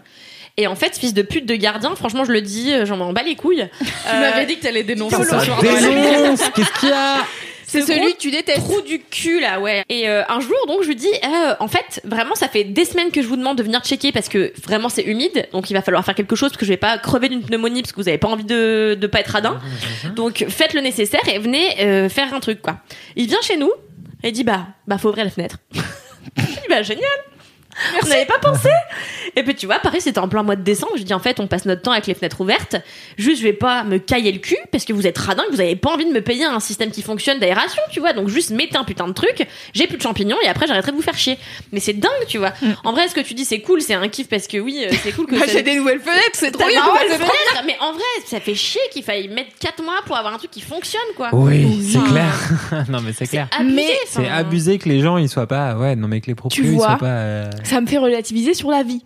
Parce que je me dis. Ah, c'est peut-être une petite. euh, Une Mais non, mais pas du tout. Non, non, mais c'est l'acharnement. Je trouvais ça bien parce que, en fait, euh, je sais plus quand dans les Laisse-moi kiffer euh, d'avant, euh, je pense que c'était un Laisse-moi kiffer avec Fab et Marion où ils étaient là. En vrai, si à un moment donné ça marche pas, ça marche pas. Et j'étais là, bah. Pas forcément, peut-être hein. des fois faut forcer un peu. Et donc du coup, euh, je, me, je T'as pense fait que, une demande à l'univers ou pas? Eh bien, écoute, je pense qu'à force de prier à l'univers, il m'a écouté, il m'a entendu. Mais ou en à plus, force de bouger ton cul non, et mais de en faire plus, euh, le truc, c'est que le mec euh, qui est venu installer les fenêtres m'a dit que c'était son fournisseur qui avait des problèmes et que, euh, en vrai, c'est pas la faute du proprio, tu vois, c'est juste le, fourni- le fournisseur qui a galéré. Ouais, Euh, Mais, mais bref, en tout cas, je trouvais ça marrant parce que il y a des fois, on se dit non, mais faut abandonner quand euh, c'est trop compliqué et tout. Et moi, j'étais là, fucking mes fenêtres, ok, donc je vais les avoir, je vais les avoir, je vais les avoir. Après, oui, il y a des choses pas comparables. tu vois, genre, si tu veux être copain avec quelqu'un et que ça fait quatre fois que tu forces et que la personne veut pas, tu seras pas son pote. Si tu veux si des tu veux nouvelles être en couple avec quelqu'un, alors là, force deux fois et arrête-toi. Mimi? Avec qui t'as voulu être copine? Il a pas voulu D'autres gens. Ce serait- non, mais il y a une époque où, alors pas euh, copine euh, genre euh, pote, mais copine genre euh, sortir avec. Il y a une époque où j'en avais marre d'être célibataire et vraiment j'essayais de sortir avec tous les gars qui voulaient bien toucher mon cul. Bon, bah il y en a eu plusieurs et aucun ne voulait sortir avec moi. Voilà, c'était la vie. Mais j'ai essayé. C'est bien d'essayer une C'est fois bien et c'est d'essayer. bien de, de de déceler le nom même quand il n'est pas franchement dit. D'accord. Voilà, ça aurait été bien de franchement le dire, mais Ah, parfois, il je n'est sais franchement pas. dit. Hmm, Peut-être c'est un nom.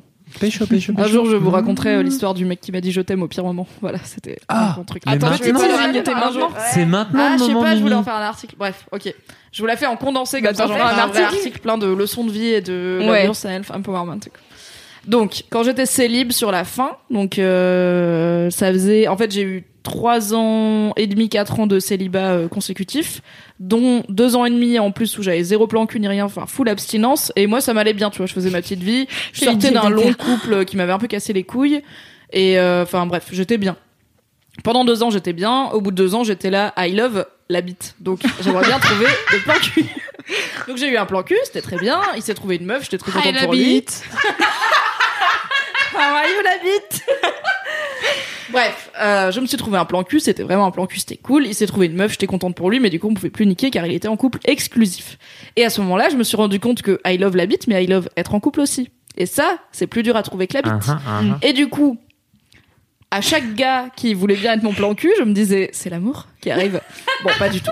Et euh, donc j'ai eu deux ou trois histoires. J'en ai fait des articles sur Mademoiselle de euh, gars qui savent pas dire vraiment non, mais qui en vrai ils pensent vraiment non. Et je suis là peut-être faut dire vraiment non et comme ça j'aurais Ouais. pas fait des films dans ma tête. Et il y a eu un gars que j'embrasse, que j'aime bien, on est toujours potes. Où lui je savais que ce serait pas possible parce qu'il était en couple, il était en polyamour, donc il avait une amoureuse euh, principale avec laquelle il vivait en plus dans une autre ville que la mienne, donc il avait son petit couple, sa son appart avec sa copine et tout. Et il avait aussi quelques autres relations amoureuses, plus d'autres relations sexuelles. Enfin bref, tout ça est très euh, multiple, mais Oui. pas tout en même temps. Ça s'alterne, n'est-ce pas? Des fois, t'as des fois t'as plein de trucs et des fois t'as pas de bail. C'est la vie. Un contrat à alternance. Un intérim. Euh, N'écoutant que euh, mon romantisme primaire, je lui ai dit, tu penses qu'on va niquer? Il a dit oui, donc on a niqué, c'était bien. Et euh, enfin non, on s'est dit qu'on allait niquer. Et en fait, il est venu passer quelques jours chez moi, car il n'habitait pas dans la même ville. Il est venu passer quelques jours chez moi. Je savais qu'il avait une meuf, je savais qu'il y avait aucun plan qui quitte sa meuf ou quoi, naninana, qui vienne habiter dans ma ville. Donc c'était aucun risque. Et donc le gars, au final, on se connaissait pas. Ça, c'est version condensée, putain. On va dire que c'est mon inverse de kiff. Bref, même si je l'aime bien. Le gars, au final, on se connaissait pas tant. Donc pendant le week-end, on a certes beaucoup ken, mais aussi beaucoup pris le temps de se connaître. Et il se trouve qu'on a plein de points communs. Enfin, on s'aime bien, tu vois. Et donc je lui ai raconté tous mes bails de euh, putain, euh, là ces derniers temps, euh, dès qu'il y a un gars qui couche avec moi, je tombe amoureuse.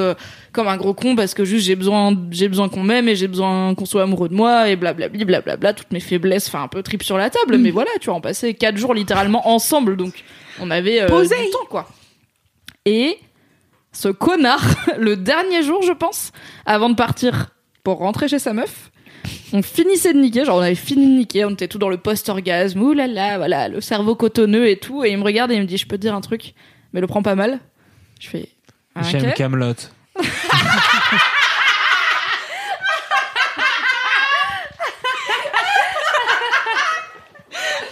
Non, il me dit, j'aime bien le dire quand il y a une fille avec vraiment j'ai une connexion, mais euh, faut pas que tu l'interprètes comme euh, une possibilité de plus, mais je t'aime.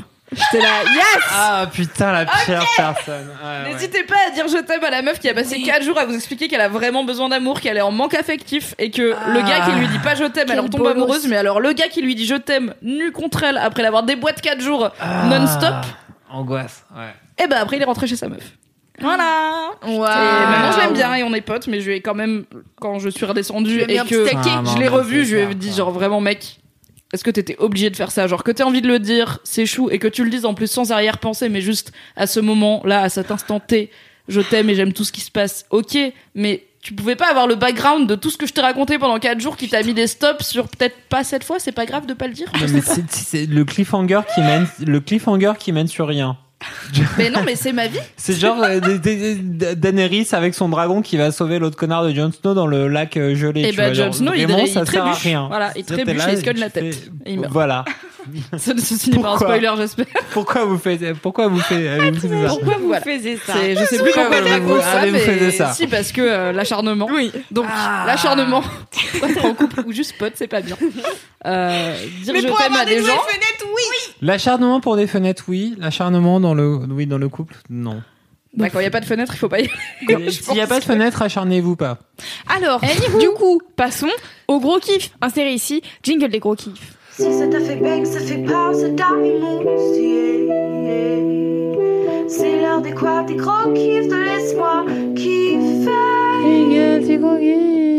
Pourquoi tu fais toujours le style il y a un jingle alors qu'on pourrait juste faire un silence Parce que c'est pour le côté théâtral, j'aime bien euh, pouvoir m'insérer dans la, dans la proposition. euh, Titre. Titre de M'insérer dans la. pro- Ouais, ok, d'accord. Ouais. tu l'as? Ouais, Oh bravo, quel magnifique Merci trop bien, euh, merci le Valentin, là, merci là. Truc de ouf, merci Valentin, putain, là, cette gestion de la flûte de pan. Magnifique Ok, Mimi Oui, c'est quoi ton gros kiff? Alors, bon, on s'est pas concerté, donc mon gros kiff est un podcast, mais Pas grave. c'est un podcast français, malgré son titre qui prête à confusion, car ça s'appelle On the Verge, ou euh, comme on est censé le prononcer, On the Verge. Sur car la verge. Un podcast sur la verge. Tout à fait. La tub Oui C'est la meilleure chose, ça fait un moment que je voulais vous en La parler, puisqu'il y a déjà tub. 5 épisodes qui sont sortis, Le mais euh, j'ai pas eu l'occasion parce qu'il y a eu l'épisode en public et blablabli et Bah oui. blablabla.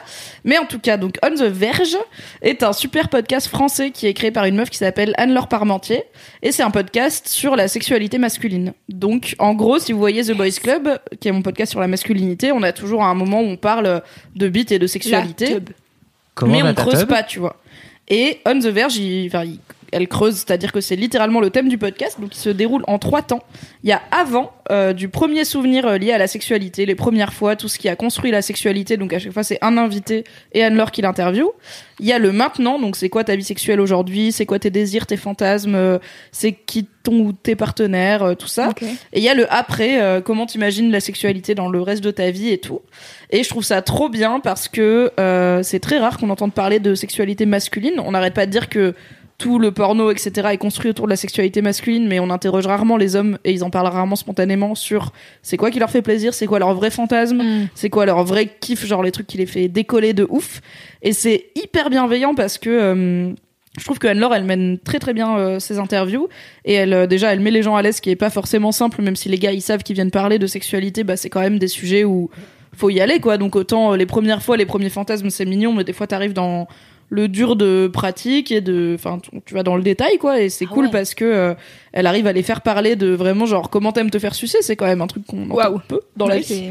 Et euh, il n'y a pas qu'une façon de se faire sucer, il n'y a pas qu'une façon de sucer. Et en fait, euh, la sexualité masculine, elle est souvent vue comme très mécanique et très euh, basique. Genre, euh, tu fais des va-et-vient et au bout d'un moment, euh, il y a une éjaculation, mais c'est tellement plus vaste que ça. Il y a tellement de choses, tellement de potentiel. Et je pense que plein de mecs, même, ne sont pas forcément conscients parce qu'on parle beaucoup du plaisir féminin qui a trop longtemps été tabou. Donc, il y a plein, enfin, par exemple, la démocratisation des sextoys niveau féminin, elle s'est faite certes sur le tard, mais ça fait quelques années que, ok, euh, tout ce qui est euh, vibro, rabbit, euh, stimulateur clitoridien, machin, il y en a une flopée. Mais un mec qui utilise euh, des sextoys, euh, c'est toujours vu un peu chelou, quoi. Genre un mec qui se branle dans un sextoy, c'est un peu ok, il a pas de vie sexuelle, euh, genre euh, c'est un gars euh, qui peut pas pécho, alors que bah non, c'est juste que c'est différent et ça fait des sensations différentes et c'est cool. Et pareil pour les fantasmes, euh, c'est pas parce que le porno montre une facette des fantasmes masculins que tous les hommes les ont. Et comment tu vis en tant qu'homme quand t'as ces fantasmes, comment tu les reproduis ou pas, comment tu vis en tant qu'homme quand t'as pas ces fantasmes et que du coup tu dois trouver du porno qui te parle mais qui est pas le porno mainstream et tout, donc c'est cool. Et euh, donc pour vous donner une idée des invités, il y a eu euh, donc au début c'était des mecs voilà trentenaires euh, trentenaires cadras qui parlaient un peu de leur vie des mecs hétéros donc des profils assez classiques mais de mecs que- auxquels on peut s'identifier je pense et qu'on connaît plus ou moins. Mais un des derniers invités c'est euh, Pierre qui a 40 ans qui est homosexuel engagé dans l'asso AIDS et qui est séropositif et qui du coup parle de sa vie euh, sexuelle en Ah étant ouais. euh, séropositif et avec euh, toute la bienveillance mais aussi une forme euh, d'humour aussi qui va dedans et enfin c'est vraiment la- le vrai sexe de la vraie vie Mhm. mais des mecs et je trouve ça trop bien et j'ai eu euh, l'occasion aujourd'hui même cet après-midi de rencontrer when it comes to your finances, you think you've done it all. You've saved, you've researched, and you've invested all that you can. Now it's time to take those investments to the next level by using the brand behind every great investor, Yahoo Finance. As America's number one finance destination, Yahoo Finance has everything you need, whether you're a seasoned trader or just dipping your toes into the market. Join the millions of investors who trust Yahoo Finance to guide them on their financial journey. For comprehensive financial news and analysis, visit yahoofinance.com, the number one financial destination, yahoofinance.com.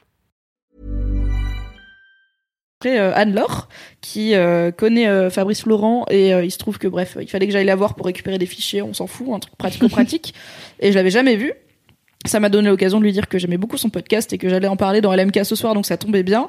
Et en plus, la meuf est trop cool. Enfin, elle est solaire, elle est trop cool. On a passé une heure et demie à parler pendant que le transfert de fichiers se faisait. On s'est jamais vu. Et en fait, il n'y a pas eu de small talk. Moi, ça me saoule le small talk de ah, dis donc, ah, il fait beau, ça fait plaisir. Enfin, ça, me- je, je comprends bien l'aspect lubrifiant social de la chose, mais ça m'intéresse pas trop. Et là, en fait, en une heure et demie, on a parlé euh, masculinité, sexualité, euh, de son parcours, de mon parcours, des prises de tête de nos vies et tout. Donc j'étais là. C'est un peu la meuf que j'ai envie d'être dans 10 ans, donc euh, déjà c'est cool. Elle est trop chouette. Et euh, je trouve que c'est vraiment bien ce qu'elle porte avec ce podcast qui euh, a déjà une petite notoriété, même si elle en fait pas plus la pub que ça. Et je pense qu'il mérite d'être vraiment plus connu. Donc c'est On the Verge et c'est clairement, même avec mes potes, même avec mon mec, je pense que j'ai pas trop eu ces discussions de, en vrai, c'est quoi tes kiffs, c'est quoi tes kinks, c'est quoi tes fantasmes, c'est quoi qui te fait décoller, comment tu te branles, sur quoi tu te branles. Enfin, moi je sais que ça me surprend toujours. J'en ai parlé quand même avec quelques potes où je leur ai dit, enfin, en gros, qu'est-ce que tu regardes comme porno? Parce qu'on parlait euh, pornographie et tout. Et genre les gars, ils vont sur la page d'accueil d'un gros site porno, genre Pornhub ou YouPorn, et ils scrollent en attendant de trouver un truc qui leur va. Et moi, je suis là, putain, mais moi j'ai tellement des tags ultra précis dans le porno que je consomme. euh, genre, je vais pas euh, scroller comme ça. euh, Enfin, j'ai une j'ai une attitude très curation du porno où je vais voir les tags que j'aime bien et je regarde s'il y a du nouveau. Eux, ils sont là, genre, on va voir. Et moi, ça me semblait dingo. Je disais, mais tu dois perdre un temps fou à regarder des vignettes de trucs et à voir ce qui se passe au bout de trois minutes pour voir si ça t'intéresse. Enfin, je sais pas, c'est Mhm. long. Et du coup, euh, déjà, ça m'avait surprise, mais euh, ce qui veut pas dire que tous les hommes fonctionnent comme ça, mais c'est un truc qui m'avait surprise et au- que j'ai jamais vu de meuf dans ma vie qui me disait, moi, je regarde du porno comme ça. Je vais voir ce qu'il y a de nouveau au kiosque, n'est-ce pas? Et euh, mais après, j'avais pas beaucoup plus creusé la vraie sexualité de la vraie vie. Et autant je trouve que moi, dans mon cercle, les meufs en parlent plus. C'est-à-dire, je connais plus les fantasmes et les pratiques de mes copines que de mes potes euh, mecs ou même de mon mec. Enfin, évidemment, je connais ces pratiques avec moi car voilà. Oui. je connais cet homme, mais euh, en fait, euh, qu'est-ce qu'il aime dans la vie, sur quoi il se branle, c'était quoi ses premiers émois, euh, c'est quoi la première fois qu'il a eu une érection et qu'il a fait? Ouais, j'aime bien. Ou euh, comment il voit la sexualité dans sa vie dans 10 ans, on n'en a jamais parlé et du coup c'est vraiment un podcast qui donne envie d'en parler et de d'ouvrir la discussion donc euh, je trouve ça trop cool et c'est français ce qui est chouette Ouais. car il n'y a pas besoin de mais, savoir c'est- l'anglais mais ça, c'est trop drôle parce que vraiment, euh, sur la partie euh, porno, tu vois, genre moi, moi, en fait, je connais mieux les fantasmes euh, de mes potes meufs que les fantasmes de mes potes mecs, tu vois.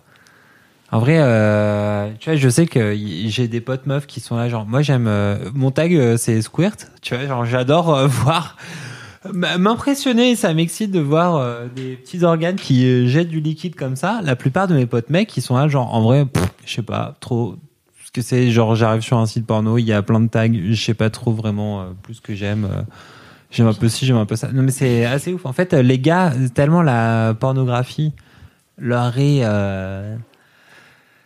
dédiée entre guillemets avec euh, tellement euh, d'opportunités qu'en fait ils se posent pas tellement la question de qu'est-ce qu'ils aiment donc du coup ils consomment les vidéos les plus vues les trucs qui arrivent devant en mode genre bon bah peut-être je Les peux me branler dessus ouais c'est ça tu vois les tendances, genre peut-être je vais me branler dessus. C'est comme euh, genre s'il arrive devant le top 50 et je fais bon ben ça c'est la musique que je dois aimer, tu vois. ouais mais Bah c'est oui, la vérité, c'est que c'est ça Mhm. en fait, tu vois. Ouais, c'est ouais, comme euh, enfin pour moi c'est un genre les, de les gars, ça- les gars d'être pas en contrôle de son plaisir et de ses désirs et de pas de pas se dire il y a peut-être un truc quelque part là-dedans dans tout cet univers Ouais, qui est mon kink et qui est peut-être ultra niche mais ce qui est beau avec internet c'est que ouf, hein. les kinks les plus niches trouvent euh, au moins quelques artistes qui vont faire des créations dessus. Et que ce soit des fanfics, de l'audio, de la vidéo, des dessins, euh, whatever, mais tu peux trouver même si euh, t'as envie de voir euh, des spaghettis dans des chaussettes, je pense que tu vas trouver quelque part, tu vois. Et je pense que c'est aussi ils sont pas forcément je pense que les hommes sont pas forcément éduqués à partir en quête de leur plaisir parce qu'il est vu comme euh, Ouais, bah t'as une éjaculation donc euh, t'as eu un orgasme et c'est bon Donc et genre voilà, c'est la fin 25 du vidéos game qui vont te procurer une éjaculation. Et, bon, bah, alors qu'en fait il y a plein de plaisirs différents plein d'orgasmes différents Ouais. plein de façons de jouir différentes et tout mais qui sont pas explorés et qui ont toujours un côté un peu ouais un mec qui qui tâtonne et qui essaye d'explorer des trucs c'est soit un perve soit euh, un mec qui a pas assez de vie sexuelle euh, normale donc qui se rabat sur des trucs hyper euh, spécifiques alors que une meuf qui va dire moi mon kink c'est les barésies un bon vibro et une vidéo de squirting bah c'est de plus en plus accepté on va dire. Alors qu'un mec qui dit ça ça va faire un peu ok t'es un gros fétichiste chelou alors que bah tout le monde a un cerveau câblé différemment quoi. On choisit pas qu'est-ce qui nous fait kiffer. T'as ce film Dungeon de Joseph Gordon-Levitt qui c'est le premier film qu'il a réel et scénarisé. Donc ça s'appelle Dungeon et c'est un mec qui a accro au porno. Ah oui. Et qui du coup et en franchement c'est une c'est une comédie romantique sur un gars accro au site porno qui euh, qui sort avec euh, avec euh, Scarlett Johansson et qui finalement tombe amoureux de euh, euh, putain la meuf qui jouait dans Super euh, le spoil de la comédie romantique. Putain, Non. personne s'en douterait. non non, mais c'est vraiment genre au bout de 25 minutes Non, mais euh, putain, le euh, plot C'est bien sûr. et il tombe amoureux de la attends comment elle s'appelle la meuf rousse qui jouait dans euh, le, tr- le troisième film de Hannibal Lecter? Euh, pas Juliette Lewis euh, ouais pas rouge Juliette Lewis bon bref on s'en Amy Adams euh, c'est Non. qui la Isla Fisher? Et ben en fait ce film est Non, excellent. avant, je pense. Et c'est je une- pense que c'est une vieille. hein. Et en fait c'est une comédie romantique basée sur un mec qui consomme trop de porno et qui consomme beaucoup beaucoup de porno, qui a ses tags parfaits et tout ça et qui du coup en fait ah, à force de consommer du porno, a du mal à retrouver le même plaisir dans euh, la vraie vie. dans ton micro, Cédric? Oui. Merci. Allô, bonjour, c'est moi, c'est Cédric. Et donc, il a du mal à retrouver le vrai plaisir dans la vraie vie euh, versus euh, les tags parfaits qu'il a euh, patiemment euh, curated euh, au fur et à mesure de ses longues nuits solitaires. Et euh, donc du coup, et c'est trop drôle parce que t'as Scarlett Johansson qui joue euh, qui, joue la méga chouin de l'espace et elle est trop elle est elle est trop bien quoi. Cette meuf, cette, cette meuf c'est une actrice vraiment euh, géniale.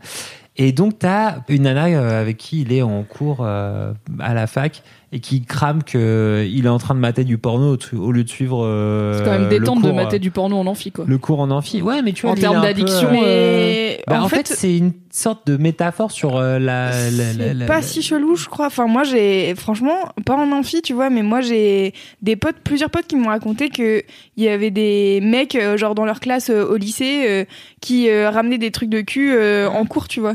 Mais tu vois, au lycée, Ouais. ça me choque moins parce qu'il y a un côté C'est interdit, première- découverte. T'es ouais. encore globalement dans la puberté et t'as pas forcément. À l'époque où moi j'étais au lycée, c'était pas forcément un accès aussi répandu. Mais à la fac, il y a Bah. personne qui regarde. Après, c'est différent de genre sexter, tu vois. Si tu sextes, euh, c'est Ouais. juste des messages ou quoi, bah. Faut juste pas lire les messages que les gens ils envoient par-dessus leur épaule parce que tu peux avoir des surprises. C'est Mais euh, passion. c'est pas pareil d'aller sur YouPorn et d'avoir une Oui, relation sexuelle à distance entre guillemets, de chauffer quelqu'un de précis, tu Mm. vois, que de juste aller Oui, bien juste, sûr. je sais pas, se Mais vaguement se branler en amphi, en enfin, vrai, te branler euh, chez toi, tu vois. Entre le Non, lycée et la première année de fac, euh, Oui, il y a que un été. bah voilà. Le truc, il est plus sur le genre à la création du fantasme, en fait. Genre, euh, t'es en amphi. En fait, c'est pas le moment où tu vas te branler, mais c'est le moment où tu vas euh, définir, en fait, ton univers euh, fantasmatique. Hmm. Non, et en fait, c'est intéressant de, parce qu'il y en a très peu, finalement, des films où les mecs parlent de porno euh, un peu, euh, genre, face cam Ouais. et développent de, de la narration autour de ce qu'ils kiffent en porno. Et euh, il est assez cool, ce film-là. C'est genre, on est accessible et en même temps, on est euh, pédagogique. Ok. Et Dungeon, il y a un vrai côté genre. euh, c'est une comédie romantique, mais en même temps, euh, Joseph Gordon- Gordon-Levitt, il avait un peu des trucs à raconter sur le sujet. Oui, bien sûr. Et en fait, c'est ça Parce qu'on dépasse un peu le l'adore. Je vous ai pas dit, c'est est ma cool, deuxième âme sœur. ouais. Ouais. Euh, Ah ouais voilà, j'adore. C'est vrai Mm, mm. Joseph Gordon-Levitt Ouais. C'est vrai qu'il est mignon chat. Ah, Non mais c'est même pas qu'il est mi- maintenant, hein non mais c'est même pas qu'il est mignon chat, c'est juste qu'il fait, c'est trop bien. Ah, Est-ce que vous chou. C'est connaissez très cool ce qu'il fait. vous connaissez euh, sa boîte qui s'appelle Hit Records? Yes. C'est trop bien. C'est tout un truc. euh, En gros, c'est une communauté. Et il crée des films, des vidéos, des chansons, des truc trucs. et c'est juste de la collaboration sans cesse et sans cesse. Et du coup, ça passe ce truc de euh, Ah, t'as copié ce que je faisais, c'est juste je vais améliorer ce que tu viens de faire et je vais faire une autre version et machin, machin. Et après, t'as même des- pas tant ce truc de. C'est le truc de Joseph Gordon-Levitt, tu Non, vois. Genre, tout le monde sait que c'est son truc parce que c'est lui qui l'a créé. Mais c'est pas, ok, on va créer pour Ouais, Joseph. Gordon-Levitt. C'est, ok, j'ai un peu de thunes, je vais mettre une plateforme en place et. C'est trop bien. Genre, euh, c'est comme s'il avait créé DeviantArt, tu vois. C'est, Ouais. je vais faire un truc pour les artistes, mettez vos trucs. Et de temps en temps, il fait des tweets en mode, oh, euh, on, On a cherche un titre ça. pour cette musique qui a pas de titre que quelqu'un a posté. Allez donner un titre à cette chanson et on votera, tu Je vois. trop. Détente. Mais Voilà. le film, il est un peu comme ça, genre c'est, il a, on dirait qu'il a proposé à Scarlett Johansson, genre viens. Euh, Vas-y, viens chiller, un- euh. Viens, on fait une comédie romantique chelou sur le porno, mais qui va être un peu intéressante. Et elle a dit, ok, d'accord. Truc. Moi, je voudrais de- revenir sur euh, le podcast de Mimi.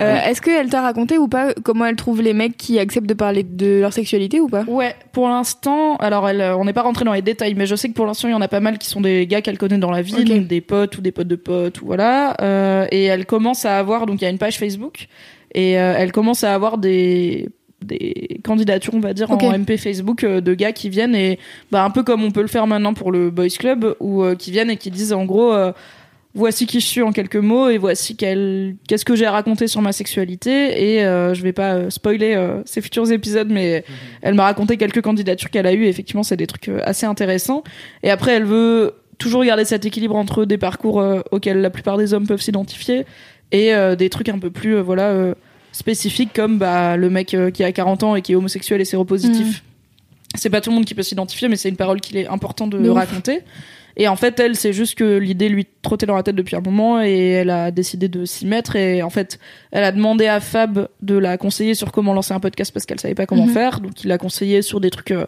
genre le matos et tout, tu vois, la technique.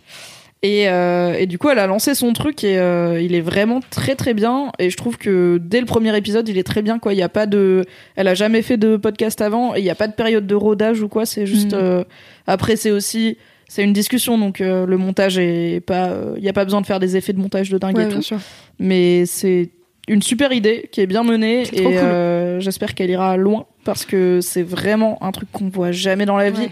Et déjà, moi, je sais que le Boys Club, il y a quelques invités et c'est leur droit qui veulent pas euh, parler de sexualité parce que voilà.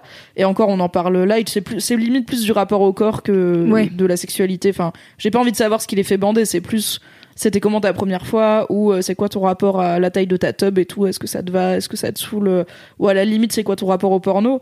Mais je leur demande pas euh, qu'est-ce qui te fait bander euh, dans la vie, tu vois. Et déjà, ça, il y en a où c'est normal, euh, ils sont un peu pudiques et ils ont pas envie d'en parler. Oui, Mais je me dis trouver des gars qui veulent parler pendant une heure, une heure et demie de ce qui les fait bander Ouais. et de ce qui les fait jouir, c'est une belle perf, quoi. Puis t'as régulièrement des mecs qui sont un peu connus, donc euh, c'est aussi ça Ouais. qui est différent. C'est- euh. Pas pareil de demander à mon pote euh, comment va ta bite que de demander à Gringe comment va sa bite. Il y a quand même un niveau de peut-être. Elle va bien. Écoute, elle va bien. Mais euh, oui, dès que t'as une image publique aussi, c'est compliqué. T'avais Euh, demandé comment va ta chatte? D'ailleurs, Oui, à ce comment va ta euh, nénette? Cet horrible mot. Nénette. horrible. Mais euh, et d'ailleurs, je lui ai dit euh, parce que je sais pas en parler euh, promotion de podcast et comment faire grandir son podcast et tout. Et je lui ai dit pour moi un des intérêts d'avoir un podcast qui a fait beaucoup, qui a beaucoup d'écoute, donc qui est connu, c'est que c'est plus facile si tu veux des restats, tu vois. Si tu veux vraiment, euh, je lui ai dit un exemple. Je lui ai dit en fait si tu veux Manuel Ferrara qui est un acteur, euh, un hardeur français. Euh, c'est plus facile de l'avoir si t'as beaucoup d'écoute que si t'es euh, personne, tu vois, et que tu peux pas Mhm. prouver qu'il y avait de Ouais. quelque chose à gagner entre guillemets en venant. Et euh, bon, déjà, il se trouve qu'elle, de par son métier, elle a pas mal de contacts dans divers euh, cercles, donc elle m'a dit bon, c'est pas trop un problème. Et en vrai, elle m'a dit, je sais même pas si, enfin, plus t'as des personnalités publiques, plus elles ont une image publique, et du coup, plus c'est compliqué de leur faire dire Bah des ouais. trucs. Et je pense que, à part, ouais, en vrai, à part des acteurs porno et encore, je vois pas quel mec connu français irait parler pendant une heure de euh, ce qui me fait bander, comment j'aime me faire sucer, comment j'aime niquer Ah ouais. des meufs ou des gars. Euh, est-ce que et, en- et encore, tu vois, genre, est-ce qu'il serait 100% honnête?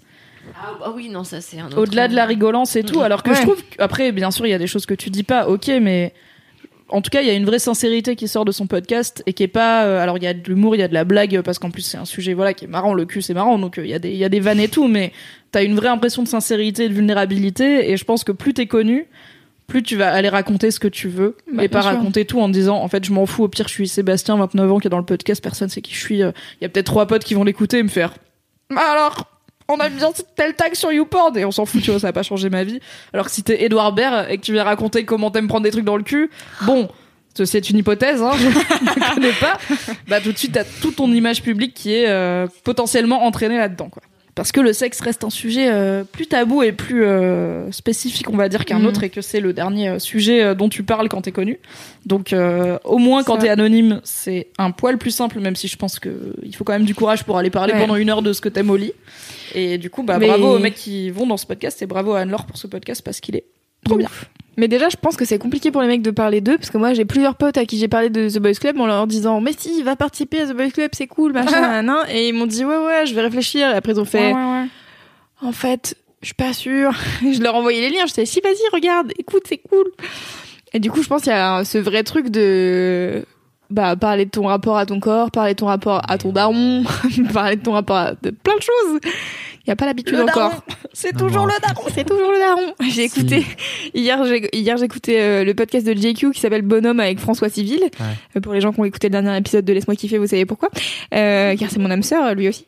Et, euh, et du coup, euh, j'ai écouté et à un moment donné, elle lui demande euh, c'est quoi euh, dans les films le truc qui te touche le plus, euh, qui te fait un peu, qui te donne la larme à l'œil et tout. Et il dit le rapport au daron. J'étais là, Mimi. Mimi, il est comme les autres. Quand est-ce qu'on le fait venir dans The Boys Club? Oui, Je veux savoir plus. Voilà. Et tu vois, bah, petit challenge de dire François Civil, comment va ta bite Bah ouais, mais en vrai, ça va parce que c'est con, mais il a mon âge. Et tu vois, c'est plus facile de dire François Civil, comment va ta bite que de dire Alain Chabat, comment va ta bite, quoi. Alors que je pense peut-être qu'Alain Chabat serait plus prompt à te donner une réponse Ouais. que François Civil. Peut-être. Mais tu vois, genre, il y a quand même aussi le rapport de putain, il a l'âge de mon daron et tout. Tu Ouais. vois, enfin, il y a tout un truc, bref. Parler de masculinité et parler des mecs qui parlent de, c'est un Non, délire, c'est mon de- délire, mais c'est compliqué. Ouais. Et euh, On the Verge le fait très bien et fait un cool. truc qui est littéralement un contenu que j'ai jamais vu sur internet francophone, même à l'écrit quoi. Des juste des mecs qui parlent de comment ils aiment faire l'amour, ce qui Ouais. est un truc qu'on a beaucoup sur Mademoiselle sur l'aspect féminin et c'est très très important. Mais l'aspect masculin, alors peut-être que je suis pas dans les bons forums et parce que je suis Ouais. une meuf, c'est très possible. Hein. Mais euh, ouais, même mes potes, j'ai pas l'impression qu'ils parlent beaucoup. Enfin, tu vois, moi quand, je sais pas, mais quand j'ai des plans cul ou quoi, euh, je sais pas, je vais voir mes potes et je leur dis, euh, enfin mes potes meufs, et je leur dis, euh, est-ce que j'ai joui, euh, comment c'était et tout. Je rentre pas forcément dans tous les détails, mais je leur dis au moins est-ce que j'ai eu un orgasme quoi. Mhm. Mes potes gars, ils sont là. Ouais, j'ai niqué cette merde. voilà. Et je sais pas comment ils ont niqué, Bah, comment ils ont joui, spoiler tu vois. Sauf s'il y a un truc rigolo en mode, ah, on est tombé du lit à un moment, mais sinon, s'il y a pas de Mm. truc rigolo, j'ai pas de détails, quoi. Ouais, spoiler alert, quand t'es des mecs en train de parler de sexe, ça dure vraiment 18 secondes, genre Ah, oui j'ai joué, c'était bien, elle est, elle est jolie, elle est bonne, elle sait bien faire des pipes, et du coup vraiment t'es à genre mais pourquoi, qu'est-ce qu'elle a fait? Je sais pas. C'était bien. Genre J'ai vraiment, pas les salut, nuances. salut les handicapés, comment ça va Alors je pense vous que est-ce que toi, tu aurais- pareil dans le couple parler en réalité. Enfin, moi, je sais que j'ai toujours eu du mal à faire parler mes partenaires de ce qu'ils aimaient vraiment. Bien parce sûr, mais peur on n'est pas. Soit euh, de me, parler d'un truc qui aurait pu me choquer, c'est une possibilité, soit juste parce qu'ils Oh étaient non, ils aiment bien mettre des fessées. Que faire de cette information Non, mais en vrai, c'est que la plupart, non, des, la plupart des gars, ils sont pas tellement euh, woke sur euh, qu'est-ce qui les excite et tout pas, et tout ça, tout pas, Bah. tout pas. Et euh, du coup, ils savent, ils savent pas trop, genre. Je pense euh, que des des fois, ils sont- jamais donné la- l'opportunité de parler vraiment de ce Ouais. dont ils avaient envie, tu vois. C'est peut-être Même d'y réfléchir, que- tu vois. Après, Ouais. ils savent, tu vois, ils savent ce qui les fait Oui, bander et ça, tout, en mais fait. ils y ont peut-être jamais. Enfin, peut-être que personne leur a jamais demandé qu'est-ce qui te fait bander et du coup, Mais ils oui, sont là. pense. Je sais pas, les oui. culs. Je pense. Oh, Mais cul. oui, non, mais moi, vraiment, avec tous mes partenaires, à chaque fois que j'ai posé la question, c'était non, mais de toute façon, puis euh, c'est mon jardin secret. Je suis là, bah non, c'est Non, débile. c'est tu vois, on Euh, est fait deux, hein, quand même. Puisque, non, en fait, oui, je peux peut-être t'aider à réaliser tes fantasmes. Donc, euh, Repense à ta tenue d'infirmière. Mais, mais je te dis le truc, moi, j'ai jamais eu une discussion avec un mec qui soit un tant soit peu évolué sur euh, quels sont tes fantasmes, qu'est-ce qui te fait kiffer et tout ça. Avec que- même des potes très proches. Est-ce tu que tu serais prêt à faire ce podcast, par exemple? À aller parler pendant une heure de c'est quoi tes fantasmes, qu'est-ce qui te fait bander, comment tu jouis, Euh, comment t'aimes bien qu'on te suce, comment t'aimes bien qu'on te mette des trucs de dans le comment elle me suce. Et voilà, forcément. Monsieur Chaussette, me Forcément, c'est une blague. Non mais bien, non mais bien sûr, non mais euh, en fait oui c'est un- c'est intéressant. Après ça c'est ultra euh, phallocrate genre euh, salut Non mais euh, n'importe comment quoi, les le- mecs ça va dis juste euh, que dans tu veux pas y aller, quoi. tu vois. Mais moi je te raconte euh, maintenant là ce qui me fait Ok. Allez, Cédric, vas-y. Qu'est-ce qui te fait bander, Cédric? C'est quoi tes tags parfaits? Faut vraiment pas, me chauffer. tu vois, hein. genre, vraiment les mangas bizarres. Allez, Je regarde du hentai, hentai, je regarde du ah, hentai, j'en ai fait un article. On peut en parler. Ah ouais non mais moi je suis euh, vachement euh, bon bah ok d'accord on passe en mode boys club euh, de, de l'enfer. euh, Est-ce que tu veux qu'on le garde ça, pour un vois. autre podcast, Loulou Mais euh, tu vois c'est Attends, Vas-y, pas genre c'est un bonus euh, c'est un bonus laisse-moi kiffer euh, Pour les abonnez-vous. Patreons. Allez. 2 euros par mois et vous aurez les bonus et tout. Non mais moi c'est vraiment le côté euh, genre euh, ultra euh, ben on en parlait au tout début tu vois mais le côté fantasy ultra euh, geekos machin moi ça me fait vachement en fait triper tu vois le délire Est-ce que de tu regardes les tentacules, hentai de avec des et tout ça. orques mais qui bien niquent sûr des mais, meufs mais je- Ah c'est trop mon tag putain, parfait c'est un c'est des vrai. C'est un truc de hentai Mais j'assume pas. un peu genre euh, non mais si mais c'est ça c'est bien en fait c'est vraiment genre ok surprise. c'est improbable c'est pété pour une certaine raison ça me fait vraiment lever le ça me ferait vraiment vraiment On sait ce que lever, ça te fait euh, lever, Cédric, ça va.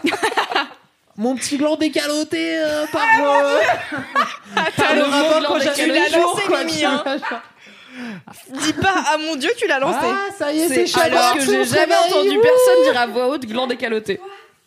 Non mais du coup non mais t'as des trucs euh, comme ça genre en vrai moi tout ce qui me fait euh, triper mais en fait c'est assez intéressant parce que après tu peux le ramener à ce qui me fait kiffer dans la fiction c'est des trucs improbables que tu vois pas dans la vie de tous les jours Mais du Et coup, ramener comment ça- t'amènes ça à ta sexualité de tous les jours? Mais je sais pas c'est Enfin, de la en vraie euh, vie, ce tu vois. mais euh, des- moi, moi, ce qui me fait kiffer dans la fiction c'est un truc qui soit un peu onirique et bizarre et qui soit qui est tout le temps un lien avec le réel Amer béton, ces conneries là. Euh... on revient à Sony, euh, premier Vivre dans la rue, tu euh, branles sur la épisode et mer tout béton, après c'est chelou.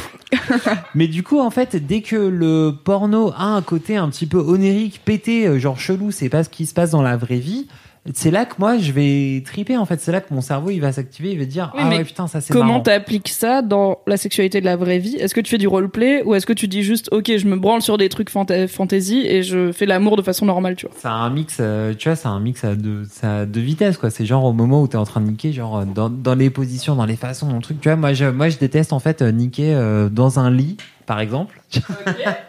J'aime bien niquer en dehors d'un lit. Petit Joachim, tu n'as pas été conçu dans un lit. L'embrasse. Hi Joachim. Hi Joachim Pitié, dis-nous où t'as conçu ton enfant. Mais il a été conçu en face de la, euh, du miroir de la salle de bain, tu vois, dans un moment où vraiment. En plus, c'est marrant parce que, euh, tu vois, genre, on était en mode euh, vraiment tous les espèces de trucs un peu pétés, euh, de toutes les applis de merde, là, de, de, de, de natalité, euh, de magazines féminins, de vous devez niquer comme ça et faire le poirier pendant 8 heures et après, euh, vous devez boire du jus de goyave et regarder vers le nord. C'est comme ça qu'on fait un bébé. Bien sûr. C'est ça. Et à un moment, en fait, on était chaud. Et genre, vraiment, je l'ai euh, pécho dans la salle de bain euh, face au miroir dans vraiment la pire des positions. Et bizarrement, c'est c'est c'est la fonctionnalité qui a marché. Et, Fonctionnalité. euh, voilà, ça a été la bonne, ça a été la bonne prise, quoi. Et euh, putain, mais double lecture. Et, euh, non, et voilà. en fait, Titre la bonne est- prise, c'est trop bien. oui. Et euh, bah voilà. Non, en fait, vraiment l'excitation venait du côté euh, on le construit pas, on machin. Tout d'un coup, il y a un truc qui se passe. euh, c'est pas du tout euh, le délire machin. Il y a une vraie excitation euh, sexuelle qui est créée par euh, le, Le fait que moment, t'es quoi, Pas en train et pas de en train de- enfant, t'es juste euh, genre t'es en rute quoi. Tu fais. J'ai envie de te poser une mille dans questions toutes les Cédric. positions qui devraient pas marcher. Bah bon bah ça marche. Franchement, maintenant que, maintenant que j'ai pensé à la Ruth, je vais penser à toi en faire La Russo. On creusera tout ça dans ton boys club qui arrivera un jour. Oui, j'espère. Mais, après, Mais tu merci peux- de t'être confié, c'était tu peux vachement faire bien. un recap de tout ce que j'ai dit sur Laisse-moi kiffer depuis un an et ça fait ton boys club. Non. Tu vraiment- parles très peu de sexualité, Cédric, en réalité. Mais vous me posez pas de Par questions. rapport à hein. La moitié des meufs de cette équipe, clairement, enfin de l'équipe de Mademoiselle en général, où on parle de cul tout le temps, Mm. que ce soit Fab ou toi, on sait pas trop. Je suis timide car Eros et Thanatos sont vraiment timides. Voilà, c'était On the Verge, un podcast à retrouver sur votre appli de podcast préféré et qui nous a permis de savoir que Cédric se branle sur du hentai comme moi. Ainsi Voilà. que une preview de son boys club formidable. Putain. Merci. Un jour, dans tes Uh-huh, oreilles, uh-huh. abonne-toi. Ça va être dur de passer après ça. hein. Bah ouais. Alors, Kalindi Ça va être dur. Alors, Il est 23h13. Quel est ton gros kiff, Kalindi? Je sais pas si ça va vous passionner parce que c'est un truc très personnel, euh, mais c'est le truc qui m'a fait le plus marrer. Rien d'y penser. Déjà, j'adore.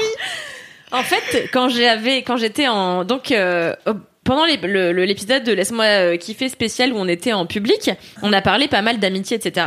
Moi, mes deux amies que j'ai depuis 22 ans aujourd'hui, euh, elles s'appellent Louisanne Roy et Élise Piécock. Vous le savez. Élise Élise Plécoq. Et oui, bah, je vais te dire Louisanne Roy, Louisanne Roy, comme ça elle se, soit, elle se sent pas délaissée. Et euh, en fait, Louisanne, Élise et moi, on s'est connus en CP. Et en CP, euh, non pas en CP, mais en CE1, on est toutes les trois tombées amoureuses du même garçon. Ce même garçon, il s'appelait Charles. On dirait un Et- début de comédie romantique. Et on était toutes les trois très folles de Charles. Charles R. Et en fait, à l'époque... euh, Lui, il a pas le droit d'avoir un nom de famille parce qu'après il va C'est gêné. abusé. C'est abusé. Il a quand même un sacré nom de merde en plus. Et, euh, Charles Rototo. et mais pas loin. Charles. Rognon.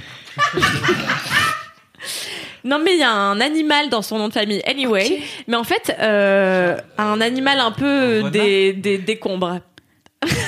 Rat Il s'appelle Charles Rat Charles Rat Il y a un truc. Charles il y a Rat deux Toto. animaux, putain, je viens de me rendre compte. Charles Raren, Racer. Stop, stop, stop. Je raconte mon histoire. Vous allez pas me la faire à chaque épisode, putain. Mais c'est parce que t'es hilarante, tu sais. Et bref, en fait, à l'époque, mon école primaire, euh, c'était donc une cour. Et en fait, moi, j'habitais dans l'immeuble et la salle de bain donnait sur la cour de l'école primaire. Quoi Comprenez ou pas J'avais un immeuble. Ok, t'as- un immeuble. En bas, Jamais. la cour. Et ben, ma salle de bain de donnait sur la cour. Ce qui faisait que ma mère pouvait me dire Kalindi, j'ai vu que t'avais pas mis ton bonnet quand euh, j'allais à l'école. Meilleure mère. Donc c'était très chiant, mais très cool. Elle nous balançait des Kinder Bueno euh, tous les Ah, elle jours comme sympa. ça par la fenêtre. Anyway, T'étais à quel étage Mais ta vie, c'est Aladdin aussi. quoi. C'est raciste. Et, euh, Et en fait, euh, il y a quelques mois, j'ai été, euh, je, je participais à Au nom du pire, le, po- le, posta- le podcast de Thomas Hercouet euh, sur euh, les pires râteaux. Et j'ai parlé en fait de Charles qui m'avait euh, foutu un râteau quand j'étais euh, à l'école primaire, donc ça devait être en CE1 ou CE2. Et en fait, euh, Élise Louisanne et moi, on lui avait écrit des cartes postales d'idoles.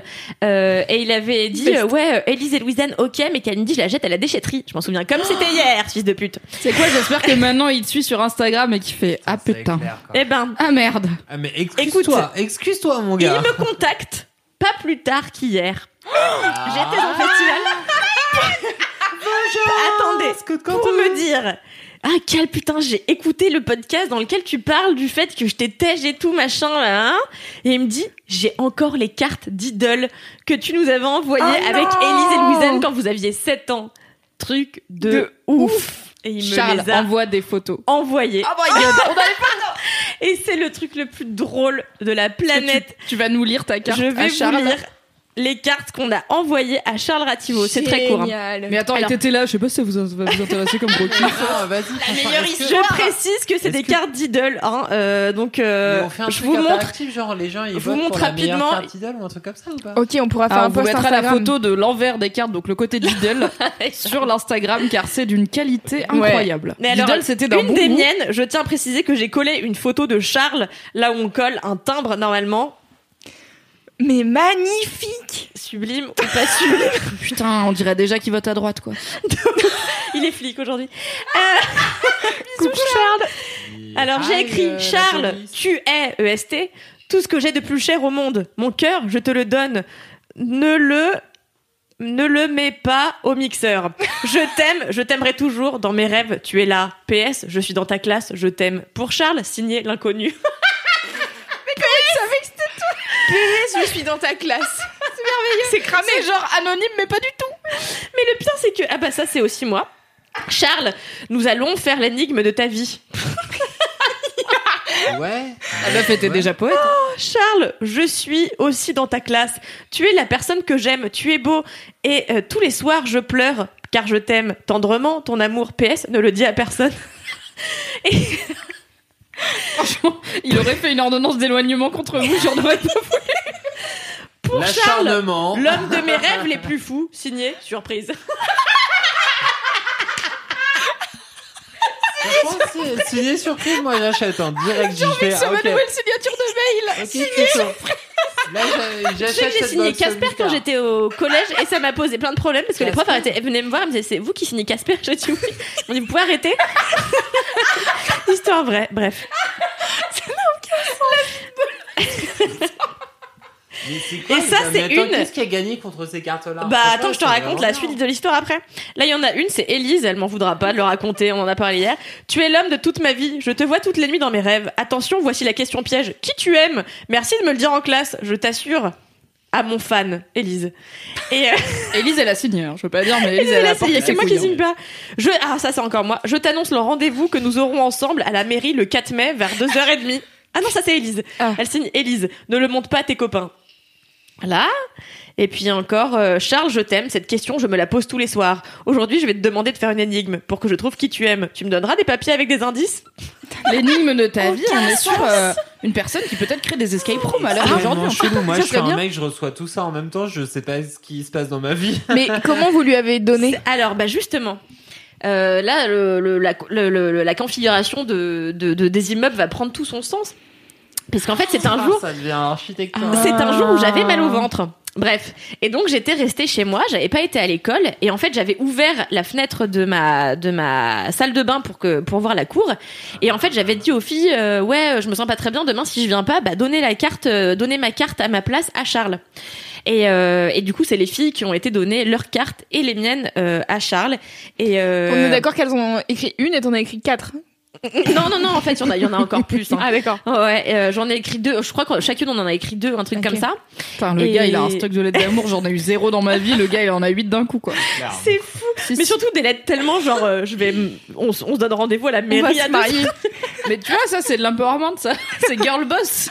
on avait 7 ans non mais aucun sens La fais Genre, le mec il se pointe, t'as 7 ans, tu, genre, on fait un smack Même pas sûr, tu vois, genre. Bah non, on se marie. T'as un préservatif je- Non On n'est pas du tout de cet âge-là. Peut-être que Charles se branle sur On ses cartes d'idole, mariage, euh, non, pas du tout non plus. euh, genre, c'est quoi tellement drôle. Et, euh, et ben, du coup, j'avais, je me souviens que j'avais vu les, les meufs par la fenêtre et elle m'avait dit, ah, elle m'avait fait comprendre qu'elles avaient été données les, car- les cartes à Charles et c'est le lendemain quand je suis arrivée qu'il a fait, ouais, moi, Kalindi, je la jette à la déchetterie.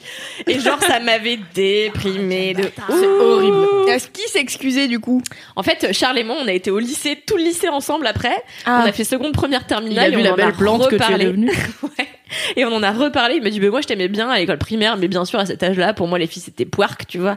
Et euh, on a passé notre scolarité au lycée à être plutôt potes et tout. C'était très cool. On n'a jamais été plus amis que ça. Mais du coup, grâce à, au podcast euh, de Thomas Hercouet, on boit un verre euh, dans deux semaines et on va pouvoir aller discuter. Donc, j'ai invité Élise et Louisanne aussi à venir avec moi. Donc, on va Est-ce se que tu retrouver. vas, genre, Mais arriver toute 20 seule ans après, quoi. et elles vont arriver un quart d'heure après en gang Alors, Genre 20 ans après, on va régler cette histoire-là de, de cartes qu'on s'est envoyées, tu vois. Ah, genre. le gars il va voir fou Alors, C'est trop dommage. Je lui ai dit hier, je lui ai dit, ça t'embête si j'invite les 2003? filles? Et elle m'ont dit, il m'a dit, bah non, mais au contraire, ce serait trop drôle et tout. Du coup, on a un, on a rendez-vous faites un podcast semaines. en ce moment s'il te plaît enregistré sur ton iPhone je sais pas fais un truc tu ouf. vois mais Ah non mais c'est drôle hein. franchement hier j'ai vu les cartes et j'ai écrit huit messages à Lise en lui disant j'ai la meilleure info de ta vie attention est-ce que t'es prête? J'ai des photos ça va changer ton existence elle m'a dit quoi? Mais qu'est-ce que c'est? Et je lui dis t'es sûre que tu veux voir tu vas avoir les yeux qui saignent. Bon elle était pas prête et je lui ai envoyé elle me disait mais qu'est-ce que mais quoi? Sa mère a gardé les cartes d'idole qu'on lui a mais- envoyées il y a précisément 20 putains d'années quoi. Mais moi j'ai encore les trucs que je- que j'écrivais en sixième. hein. mais ça moi ça me dépasse Moi, ma j'ai bazardé, ouais. âge, euh, moi c'est pas ma mère c'est moi j'ai bazardé. J'étais là en fait je m'en fous. YOLO. Non, moi j'ai quand je serai vieille je regretterai. Moi j'ai tout, j'ai une boîte à souvenirs où j'ai plein plein de trucs et j'ai euh, des, des meufs qui me... C'est en sixième, c'est l'époque où tu faisais euh, des classements d'amis. Et bah, parce que ça a changé toi t'as pas changé, mais mais moi si. Et, euh, et du coup, euh, je pense que j'ai encore les, les papiers d'idole avec- euh, ces machines, ma préférée. Est-ce qu'on est copines? Est-ce attends, que à la récréation on traîne ensemble ou pas? Est-ce qu'on va faire le tour du collège? Voilà. Je peux, je peux poser une question, C'est quoi d'idole? c'est quoi une fois qu'on Diddle a genre on a la rêve que t'as pas. On a une ref de vingtenaire. Bah, rêve là, de vingtenaire. Là, il y a- là, je me- là, Diddle c'est une souris. Moche. C'est une grosse sou- une souris avec des grosses pattes et une grosse tête et un petit corps et euh, c'était des porte-clés. Et, euh, et c'est aussi euh, des trucs qui ont été déclinés en papier à lettres et en, En carte postale et en monde, trousse et en sac. c'était un genre de mascotte mais elle avait pas de dessin animé ou quoi tu vois c'était juste Diddle c'était un Ouais. truc euh, marketing c'était un Diddle web, Et sa meuf, euh, c'était Didlina. Didlina. du papier à lettres Et du papier à Bah, lettres, t'as mais jamais été dans ta vie T'avais des, mais même t'avais des papeteries dédiées à Diddle où en fait ils vendaient que des produits dérivés euh, Diddle et t'avais les stylos Diddle qui sentaient la fraise, la pomme et tout. T'avais le papier à lettres. le papier à lettres qui sentait des trucs aussi. T'avais des copies double Diddle, tu pouvais être full Diddle dans ta vie scolaire si tu voulais. Bah, nous, avec mes copines, on était full Diddle. Bah ouais. euh, C'était le ah, Pokémon des meufs qui jouaient pas à Pokémon. Ouais, Bah, c'est ça. et c'est exactement ça. Nous, on jouait pas au Pokémon avec mes copines. Mais on s'échangeait des du papier à lettres. milliards de trucs Diddle qu'on s'échangeait et tout. Et celle qui avait une nouvelle peluche Diddle, parce qu'elle en avait déjà 14, on était là, ah non, mais euh, ça se fait trop pas et tout, parce que nous, nos parents nous ont pas offert, tu vois. Ah, c'est Ah non, mais c'était un vrai truc. Ouais. Moi je Ah, me c'est souviens que. L'économie parallèle. Ah, c'est les replis de la vie que j'ai pas vu. Avant que je déménage, euh, donc quand j'étais petite, on a déménagé quand j'étais en CM1 et donc ça faisait plusieurs années que j'étais dans le même bled avec les mêmes copains et tout et on avait fait une boum de fin et il y avait le mec que je kiffais trop à l'époque qui s'appelait Charlie euh, qui m'a qui était venu à ma boum. C'est peut-être le même. Non, je pense pas. Qui était venu à ma boum et qui m'avait offert euh, une Diddle genre en cadeau de départ, tu vois. Et c'était le meilleur cadeau qu'il pouvait me faire. C'était vraiment la meilleure chose. Donc j'avais cette Diddle, je l'ai plus maintenant malheureusement, mais j'aurais aimé la garder. souvenirs, elle a J'aurais pas eu les honneurs. adoré. Mais non, j'ai- je pense qu'à un moment donné, Diddle, j'ai fait assez bon, je suis grande maintenant, ok. Je veux plus de papier à lettres. Eh ben, tu sauras que ma copine Louisanne, elle a dormi avec Diddle pendant des années, ça peluche, jusqu'au jour où elle a décidé que ça pouvait plus être son doudou, et donc on a été l'enterrer dans le jardin de sa grand-mère. Oh my god. on lui a fait une cérémonie. Toujours euh, rappel. Ouais, mais Ouais. c'est un enterrement de. Ouais, de Mais moi j'en avais Ah une bah oui, plus grosse. Mon père il m'en avait offert une plus grosse. Oh, J'étais trop contente. Parce qu'avant t'avais les formats porte-clés, tu vois, qui étaient genre stylés. Mais euh, quand t'avais vraiment le format peluche, euh, grave doux et tout, c'était c'était trop bien. Bah mon père il m'avait offert ça. Fortune Ouais. cette merde, ça a coûté une fortune du Mais pour cul, rien. hein. Enfin, pour le statut social, quoi. Bah Mais oui, c'est ça. juste. euh, Les classeurs avec les Mais c'est comme. Hello Kitty, tu vois. Ouais, non, mais là, c'est. Diddle, c'est un angle mort de ma vie, quoi. Fallait avoir des meufs. C'est trop vieux, ouais. ces trucs-là sans jamais avoir vu. Bah écoute, Ça, toi, Bah, c'est ça. cas, et nous, puis, à Levallois, euh, Diddle, c'était un big deal. Genre, Ah, mais vraiment. partout, partout, Par contre, hein. juste en province, on n'avait pas les pap... Enfin, moi, j'avais pas la papeterie spéciale tu Non, vois, mais il y avait Cultura. Leclerc et. Ouais, voilà. Le Leclerc, Cultura, c'est arrivé tard à Valence dans la Drôme. Ah ouais. Quand j'étais au collège, j'avais pas. Moi, j'étais à Pierre-Sur-Mer. Voilà. Et, et à Saint-Nazaire, écoutez, il y avait. Dans les grandes villes, quoi. Ouais, grandi à Pierre-sur-Mer. Non, mais non seulement c'était un super gros kiff, mais meuf, mais j'ai tellement hâte du prochain Laisse-moi kiffer où tu vas nous raconter la suite de l'entretien avec Charles. Enfin, nous, on aura de la chance, on l'aura avant. J'espère. Ah oui. Mais oui. J'ai ouais. envie qu'on invite euh, Charles, Élise et Et Louisa, tu vois, euh, ouais. pour faire un épisode spécial. Charles.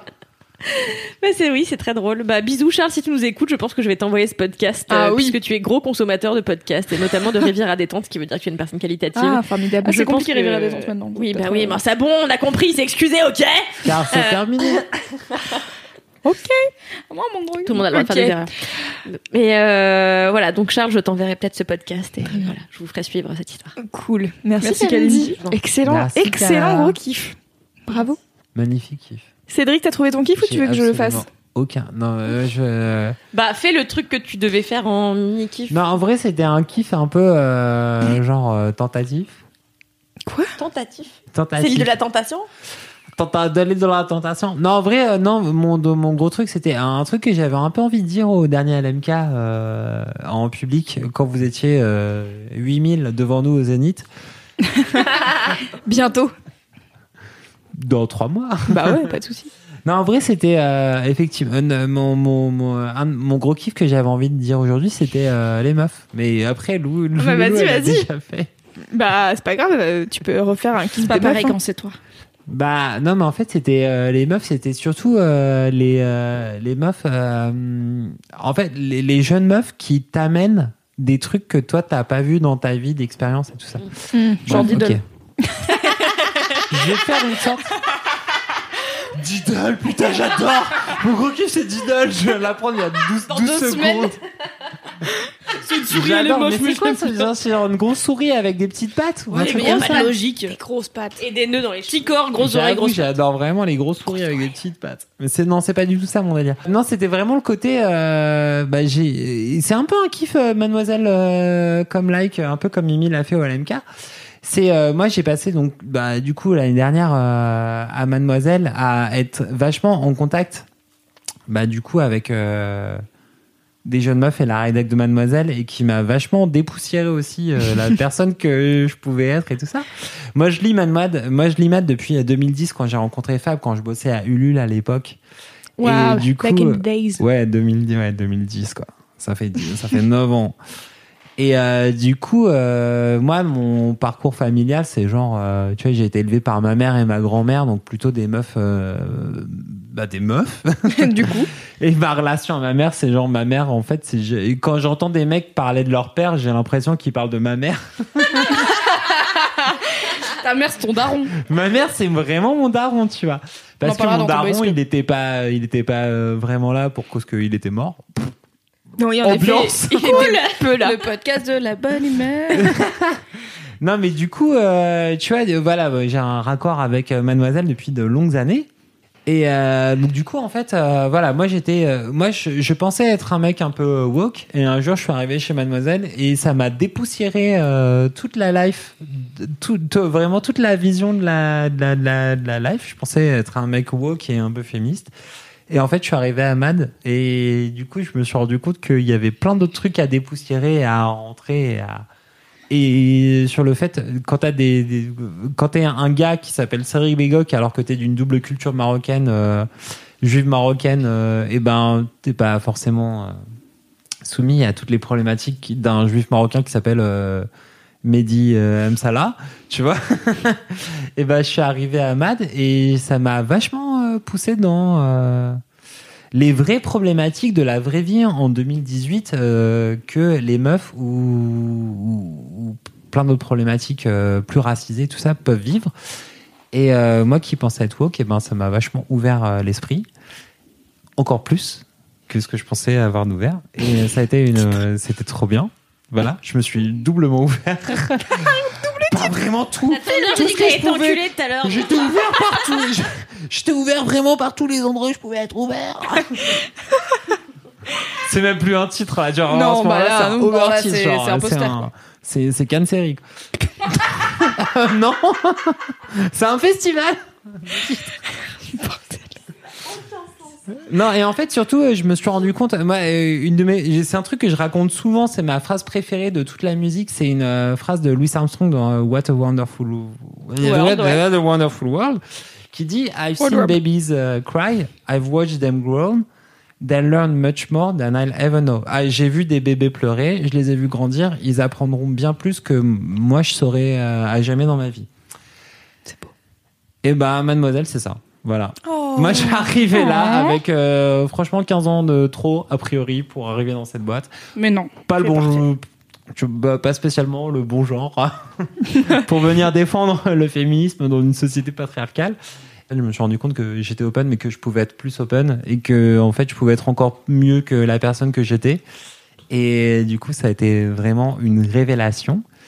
Et surtout, ça a été une révélation parce que j'ai vu des, bah, franchement, des jeunes meufs quand- de 12 à 14 quand il y avait des nanas qui se pointaient euh, du lycée Ah là là, qui on se les pointaient adore. en groupe de Les 30 stagiaires là, de pour venir bouffer, euh, pour venir euh, manger avec nous, et, euh, sachant qu'on a vraiment une table qui accueille 10 10 personnes. Ouais. et tout d'un coup, t'as 25 personnes qui ont décidé qu'aujourd'hui c'était le, le moment où elles venaient. Et ben, t'as euh, plein de jeunes meufs qui sont pleines d'idées, de force, de puissance psychologique, qui ont envie de changer le monde et qui sont dans, déjà dans un délire euh, de positif et de création et de on va faire ça et ça et ça pour changer les choses. Et moi, j'étais à genre avec mes 34 piges et mon enfant qui me gueule dans la, dans, dans, dans la tronche la nuit. Et ton Et genre, ben, et mon banh mi, absolument. Mon banh mi de Bulma, allez manger chez eux. C'est très bon. Et ben euh, franchement, euh, ça m'a, je, je me suis pris des claques dans la gueule à base de je, you know nothing, Cédric Bégoc. Je vais t'en faire un Tu t-shirt, tu sais. Vraiment, tu croyais que t'étais un peu woke? Kendrick bah, Bégoc. Rappelons que Kalindi, je t'aime. Et ben, je pensais que j'avais, je pensais que j'avais des bails. Je me suis rendu compte à quel point j'avais pas les bails. Et euh, et, et voilà. Mais tu sais que ça, je pense je pense que c'est normal. C'est ce que tu dis sur la phrase de la phrase que tu citais tout à l'heure. C'est- Armstrong. Louis Armstrong, voilà. Voilà, voilà, Les Et, bébés, les bébés, ils iront toujours plus. et en, En fait, fait, c'est- de ouf ça. Et moi, je, vois euh, les, je vois les meufs euh, que, en effet, on a vu passer, dont je parlais d'Esther euh, dans Laisse-moi kiffer, mais on voit des meufs qui viennent manger le midi, euh, qui font des trucs de ouf et tout. Et en fait, euh, c'est en ce moment, j'ai un truc avec euh, la scène musicale féminine. Je trouve que les meufs euh, en France, en tout cas, euh, mais un peu partout, je pense, mais en France parti- particulièrement, les meufs qui marchent et qui font des titres qui fonctionnent et tout, elles parlent de trucs mais de ouf. Là, il y a Suzanne euh, qui vient de sortir un morceau qui s'appelle SLT. Et elle parle de harcèlement de rue en ligne et au travail en l'espace d'un titre. Elle te met quelques deux trois claques dans la gueule. Et en fait, je suis là. Bah forcément, quand t'as 14 ans, que t'écoutes la pop d'aujourd'hui qui sort, que t'as des meufs comme ça qui parlent de, enfin là, euh, à l'heure où le podcast sortira, le nouveau clip d'Angèle sera sorti sur Balance ton quoi. Je, l'ai vu cet après-midi et c'est Charlotte Abramov qui l'a réalisé et c'est juste l'école de comment ne pas être sexiste et elles ont, enfin elles disent plein de trucs en en 4 minutes de chanson. Je suis là mais Waouh, trop contente de vivre à cette époque parce que vraiment, tu vois, après des meufs, là, on a fait l'interview de M-Thing, qui est une nana qui a 14 piges, qui, a- qui est sur YouTube, qui fait des vidéos où elle euh, fait ses propres, euh, elle se euh, refait ses jeans et tout, et en même temps, elle parle de son rapport au corps, de féminisme, de, du fait qu'elle est végétarienne, de machin. Je suis là, meuf, t'as 14 ans, t'es déjà ce genre de réflexion, tu vois, et t'es là, bah ouais, parce que t'as eu des modèles, t'as eu des exemples que bah on n'a pas eu et, et inversement enfin tu vois genre à chaque étape euh, moi mes modèles c'était les meufs de mademoiselle et j'espère que les meufs d'aujourd'hui elles ont la chance d'avoir euh, 15 000 modèles de plus euh, parce que en fait euh, on a fait notre place et c'est cool tu vois Mais, mais, mais de ouf. Mais moi, j'ai appris, je t'ai dit, un, un- ah, j'ai appris à travers les meufs en un an euh, et des patates chez Mademoiselle, plus que j'ai appris à travers des modèles masculins de, de, de, de façade à travers Ouais. toute ma vie, en fait. Tu vois, et c'est ça qui est intéressant sur euh, Cher Mimi The Boys Club, c'est effectivement d'aller taper, d'aller un peu questionner ces putains de modèles de masculinité qui sont euh, comme euh, des sculptures grecques euh, dans les rues de Paris, tu vois, genre elles sont là depuis euh, 2000 ans, genre qu'est-ce que ça veut dire? En fait, euh, voilà, la masculinité quand t'as un mec aujourd'hui, t'es là genre.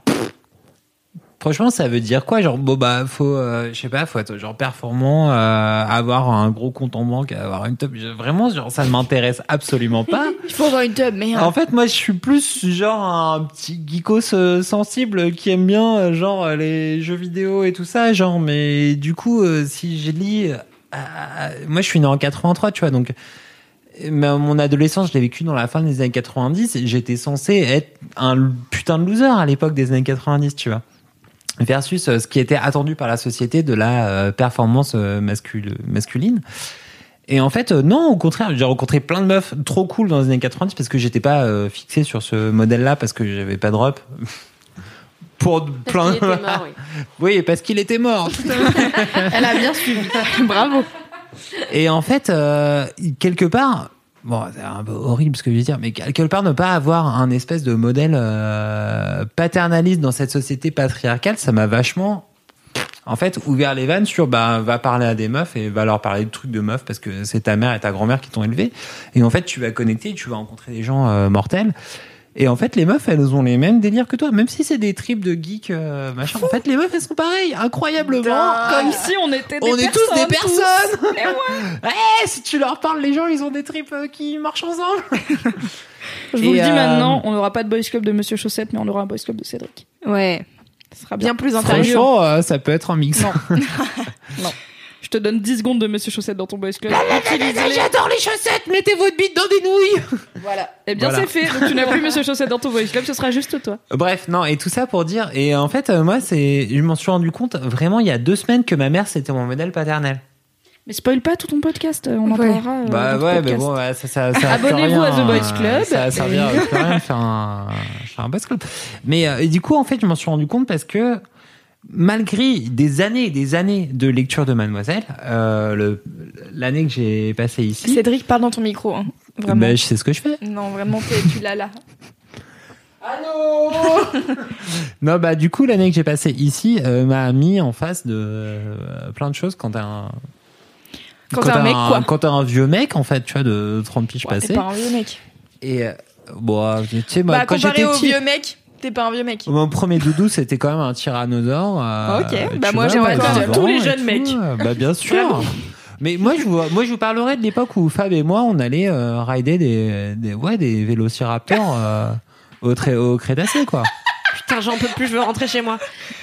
Non, mais c'était non, mais c'était pas si il y a si longtemps que ça. Il y a 4 millions d'années, Oh, euh, on a c'est- perdu nos cheveux, on a eu des cheveux blancs. euh, Cédric, allez Merci pour ce gros kiff, ouais, Cédric. bon, vous voyez, vous voyez le délire. En vrai, franchement, voilà, c'est ça. Merci Mimi, vous le voyez le je délire. pense- honnêtement, je pense que c'est le plus long qu'on ait jamais enregistré. hein. C'était mon gros kiff. Euh, euh, voilà. Bravo, que- C'était Cédric. trop bien, Cédric. Cédric. Je t'aime. Mets des chemises oversize. Popo popo. Attends, je vais faire un, un mic drop. Mais Mais de, de vraiment, littéralement, mon Cédric. 8 cm. Mon gros kiff, ça va vous mettre de bonne humeur. ça va être bien. Un final en a là là un truc sur les sectes. Exactement. J'ai continué ma petite lancée après avoir lu une éducation. J'ai lu un livre, un autre livre dont on a été partenaire. Décidément, Mathilde choisit très bien les livres dont on est partenaire. 2000. Donc, c'est un livre qui s'appelle. Par le feu et qui a, écrit, et qui a été écrit par un anglais qui s'appelle Will Hill. Et euh, c'est inspiré euh, de Le faits souhait réels. de la colline. C'est inspiré de faits réels. Euh, donc, euh, c'est inspiré de Waco. Je sais pas si ça vous parle, Waco. Il est fou. En gros, c'est Oui, la secte de David Koresh. exactement, il est fort. Euh, donc, en, Ultra calé sur les sectes. ultra calé sur les sectes. Super. Donc David Koresh, euh, c'est un mec qui a l'idée euh, une secte qui s'appelait les Davidiens. Euh, donc qui existait Il s'est pas fait chier. pour non le qui nom, existait quoi. avant qu'il arrive et après il a changé Je le nom. m'appelle David, il y avait David. Son vrai nom c'est Vernon, je sais pas quoi. Enfin vraiment il s'appelle pas David. Calidiens. Putain. C'est le chute. Et, euh, et donc du coup, euh, c'était au Texas, je pense, et Waco. En fait, les gens appellent ça la secte de Waco, mais Waco c'est le, le bled qui était à côté, et eux ils s'appellent les Davidiens. Et bref, c'était un bon un mec zinzin qui croyait qu'il était Jésus-Christ et euh, qui, a, euh, qui, a, qui a embarqué euh, des gens avec lui. Et ça a plutôt mal fini. C'était dans les années 90. Ça s'est fini euh, en 93. Et donc ce bouquin est basé sur euh, ce truc-là, mais c'est vraiment genre très éloigné. C'est-à-dire qu'il s'est pas vraiment inspiré. romancé, ouais, c'est hyper romancé. Il y a plein de détails qui collent pas à la réalité, etc. Dans ce livre euh, Par le feu, on suit une meuf qui a 17 ans, qui s'appelle Moon Beam et et qui vient de d'échapper à la secte parce que en fait il y a eu un incendie géant dans dans le truc. Ils ont en gros les forces de l'ordre ont attaqué, ils ont riposté parce qu'ils sont armés et donc c'était le bordel et elle se retrouve euh, à l'hôpital. Donc ça s'ouvre vraiment le premier chapitre, c'est elle qui court dans le feu, qui essaye de sauver euh, des enfants qui sont enfermés dans un débarquement et, euh, et elle se retrouve ensuite, elle se réveille à l'hôpital. Et ensuite c'est son parcours psychiatrique et aussi ou interrogatoire de du FBI où elle essaye de raconter un peu ce qui se passait, comment ça se passait dans la secte et tout et tu sens que elle a fait des trucs dans dont elle veut pas parler. Elle a sa mère qui, est, qui a été bannie de la secte, du coup euh, ça ça l'a fait. Enfin c'est un sujet qu'elle veut pas aborder pendant longtemps et elle essaye de raconter un peu comment ça se passait dans la secte et au début, tu sens qu'elle a encore euh, le, la voix du mec, euh, du prophète comme il l'appelle, euh, dans sa tête, qui est tout le temps là, qui, qui dit qu'elle dit des hérésies, des trucs comme ça, quand elle commence à bien s'entendre avec son psy, par exemple. Et donc c'est toute l'évolution de son parcours psy euh, et tout. Enfin vraiment, c'est un roman, donc après c'est pas psychologiquement, j'imagine qu'il y a plein de trucs où il serait. Enfin, s'il y a des vrais psys qui lisent, ils vont être là. Hum, pas du tout. Mais bon, c'est un roman. Ne faites pas ça chez vous. voilà. Donc c'est un roman et donc c'est euh, avant et après. Donc c'est il y a des c'est écrit en haut de chaque chapitre et donc euh, elle raconte euh, au psy ce qui se passe et c'est euh, comme si euh, tu le vivais au moment présent quoi. Et, et donc il y a plein de personnages, il y a tout ce tout ce truc au- autour de la bah, de la foi. Euh, quand tu crois en quelque chose mais que des fois t'as des pensées qui sont pas bien que t'as des doutes et du coup tu te dis non mais en fait c'est parce que je dois être une mauvaise croyante ou des trucs comme ça. Et donc c'est hyper intéressant et il y a tout un truc sur bah ouais la force psychologique euh, de que que le prophète euh, a sur euh, sur les gens qui restent et pourquoi ils restent est-ce qu'ils sont forcés à rester etc bref trop intéressant. Trop bien je l'ai lu vraiment hyper vite puis c'est un roman ado je crois euh, donc c'est vraiment ça se lit hyper vite il y a plein de dialogues donc c'est ultra facile et c'est vraiment moins compliqué à lire qu'une éducation où vraiment je me tapais la tête contre le bouquin. Là, euh, En je plus, il y avait le côté genre c'était 100% vrai une Ouais, éducation voilà. quoi, c'est la vie de la meuf alors que là t'as une distance de bon, T'as une on sait pas distance exactement ce qui est vrai ou pas, et c'est c'est pas une vraiment vraie personne. c'est moins violent, vraiment. Dans le sens où euh, elle raconte pas des trucs, enfin tu vois, elle raconte des trucs euh, des fois qui te font cringer parce que c'est des trucs cringe quoi qu'il arrive, c'est dans une secte donc euh, voilà. Et son père lui jette pas de la ferraille à la gueule, quoi. Voilà. et elle, et voilà, elle se fait pas battre par son frère ou que sais-je.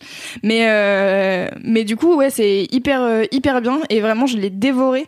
Euh, du coup, euh, je vous le conseille. Et donc hier, je l'ai fini euh, hier soir euh, avant de venir euh, de, de dormir. Et du coup, forcément, quand je l'ai fini, je me suis dit, maintenant, je veux savoir ce qui s'est vraiment passé dans la secte. Wikipédia. Wikipédia. Et, euh, et du coup, j'ai un peu vite fait creuser ce qui se passait avec cette secte donc des Davidiens et donc David Koresh qui est un mec fou. Et euh, l'histoire vraie, donc c'est euh, à la fin des années 90 que non, au début des années 90 que ça s'arrête, où en gros il y a pendant euh, un mois l'ATF, qui est le truc qui est chargé des armes à feu et compagnie aux États-Unis, qui fait une enquête sur euh, David Koresh et la secte des, enfin, je sais pas comment ils appellent ça à la base, c'est le culte des Davidiens, tu vois. Je sais pas trop si c'est vu comme une secte. Et euh, ils se rendent compte que en fait ils font des, ils font, ils amènent des armes semi-automatiques qui transforment en, am- en armes automatiques, ce qui est interdit. Faut pas faire ça. Voilà, faut pas faire ça. Et donc du coup, pendant un mois, ils crèchent devant le truc en essayant de voir qu'est-ce qui, qu'est-ce qui arrive, machin, nan. Et euh, et à un moment donné, ils se disent tiens, euh, bon bah c'est bon, on a assez de preuves, donc euh, on a demandé un mandat au juge et tout, on va mettre euh, machin, enfin David Koresh en état d'arrestation. Et euh, ils vont pour faire euh, leur euh, super truc. Ils sont je sais pas combien euh, de membres de l'ATF euh, à être prêts pour euh, l'opération. Et euh, il y a un connard de journaliste euh, qui passe dans le coin et qui demande à un facteur où est-ce que c'est exactement le truc des Davidiens? Parce que j'ai entendu dire qu'il y avait une opération de police qui allait se dérouler. Et bien sûr, le, TG? fa- et bien sûr, le facteur est, ton un Davidien.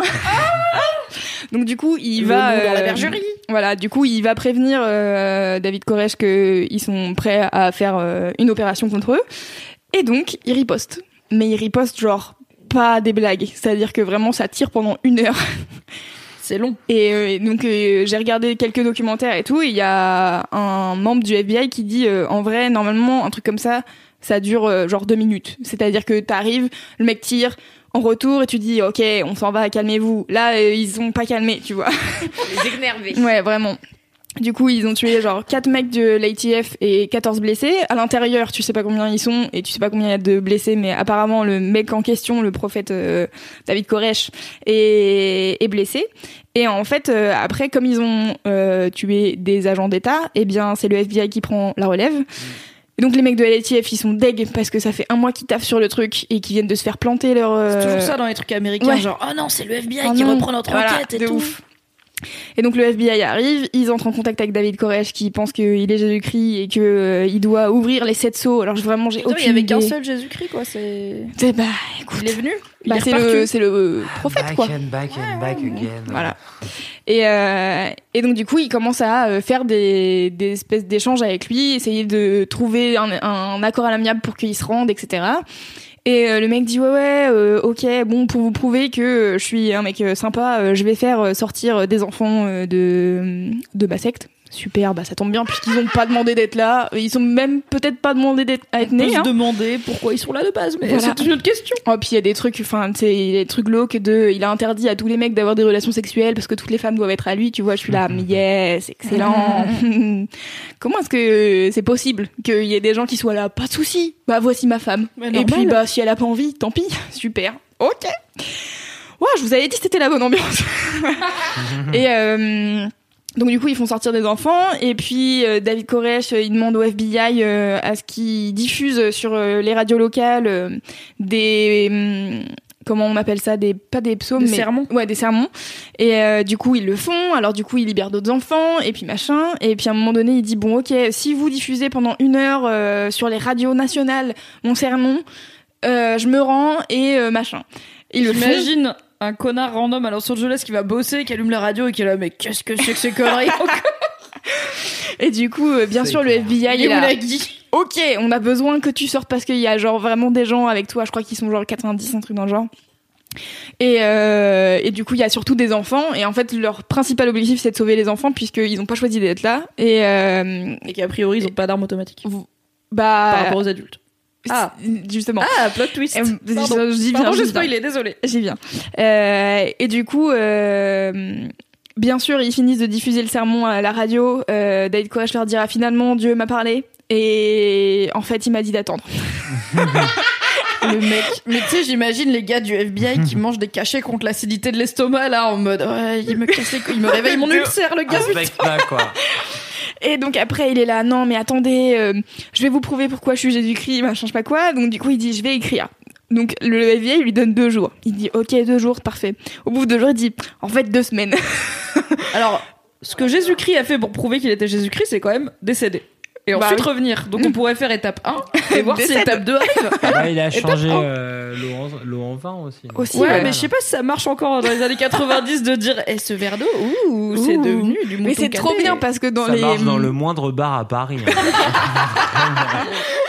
dans les dans les documents d'archives et tout, ils disent ouais, ce mec était ultra charismatique et tu vois, c'est les années 80, donc le mec il a quand même euh, une coupe mulet et je suis là vraiment c'est pas possible de trouver qu'il est charismatique. Les Ça temps changent. hein. Et en même temps, tu dis ça avec ta magnifique polaire arc-en-ciel dans laquelle tu es ultra charismatique et je me dis dans 5 ans, Peut-être. on revoit ça et on se dit oh, une époque euh, stylistiquement Pourquoi intéressante. Et, euh, et donc du coup, donc il dit finalement, euh, Dieu m'a demandé d'attendre. Après, je veux deux semaines pour écrire mon truc. Puis en fait, un an. du coup, là, le FBI fait, bon, mec, ça fait 50 jours qu'on attend. On en a marre. Donc ils ont fait un siège de 50 jours et il y a genre des tanks autour du truc et tout. euh, Et Genre, tu vas pas t'en sortir en fait, gars. euh, Ben, lui, il est dans son truc. bon, hein. c'est- oui, c'est Voilà. Les gens, les Et, gens, euh, donc du coup, puis en plus, c'est tout ce qu'il avait prédit. C'est-à-dire que ils te disent, euh, bah ouais, dehors, euh, les agents du gouvernement, c'est, mais c'est exactement le truc des, de, du daron de, de la meuf de une éducation, quoi. C'est les agents du gouvernement, ils sont là pour euh, te tuer, ils vont te faire du mal dehors, c'est, na- c'est n'importe quoi, tu vois. Et donc là, ils arrivent et ils s'entourent et du coup, les autres, ils sont là, bah en fait, vous êtes exactement là pour nous niquer la gueule, donc qu'est-ce qu'on va se rendre Non. Peut-être posez vos armes et sortez. Et a priori, ça, devait- ça devrait bien se passer. Et de Ou l'autre vous côté, allez il y a des finir en cheeseburgers, prison. mon gars. Donc euh, attention. hein, Ou c'est vous sympa. allez finir en prison et vous et peut-être il y a la peine de mort encore. Euh, Oui. je- voilà, bref, tu vois. Oui, oui, oui. C'est vrai que l'alternative n'est pas très tentante quand tu la présentes comme ça. Et, euh, et donc du coup, ils finissent euh, le FBI par perdre patience et par lancer un assaut en mode léchard qui viennent défoncer euh, le la maison, tu vois. Et, euh, et en fait, c'est le 51e jour. Et à midi et demi, il y a un feu qui se déclare dans en trois points de la résidence. Et c'est une résidence qui est faite en préfabriqué. Et donc tout crame mais euh, vraiment en très peu de temps. Et, euh, et donc parmi les 90 personnes qui sont à l'intérieur il y en a genre 9 qui s'échappent. Et tous les gens tout- tous les autres gens sont décédés. J'avais dit c'est Yeah. la bonne ambiance. Et euh, en soi je vraiment vous raconter ça. Je vous spoil pas du tout le, le bouquin. Tu vois le bouquin est, est cool par lui-même. Mais juste c'est vraiment un truc que je trouve euh, fou, c'est à quel point tu peux croire en quelque chose au point de mourir pour ça, tu vois.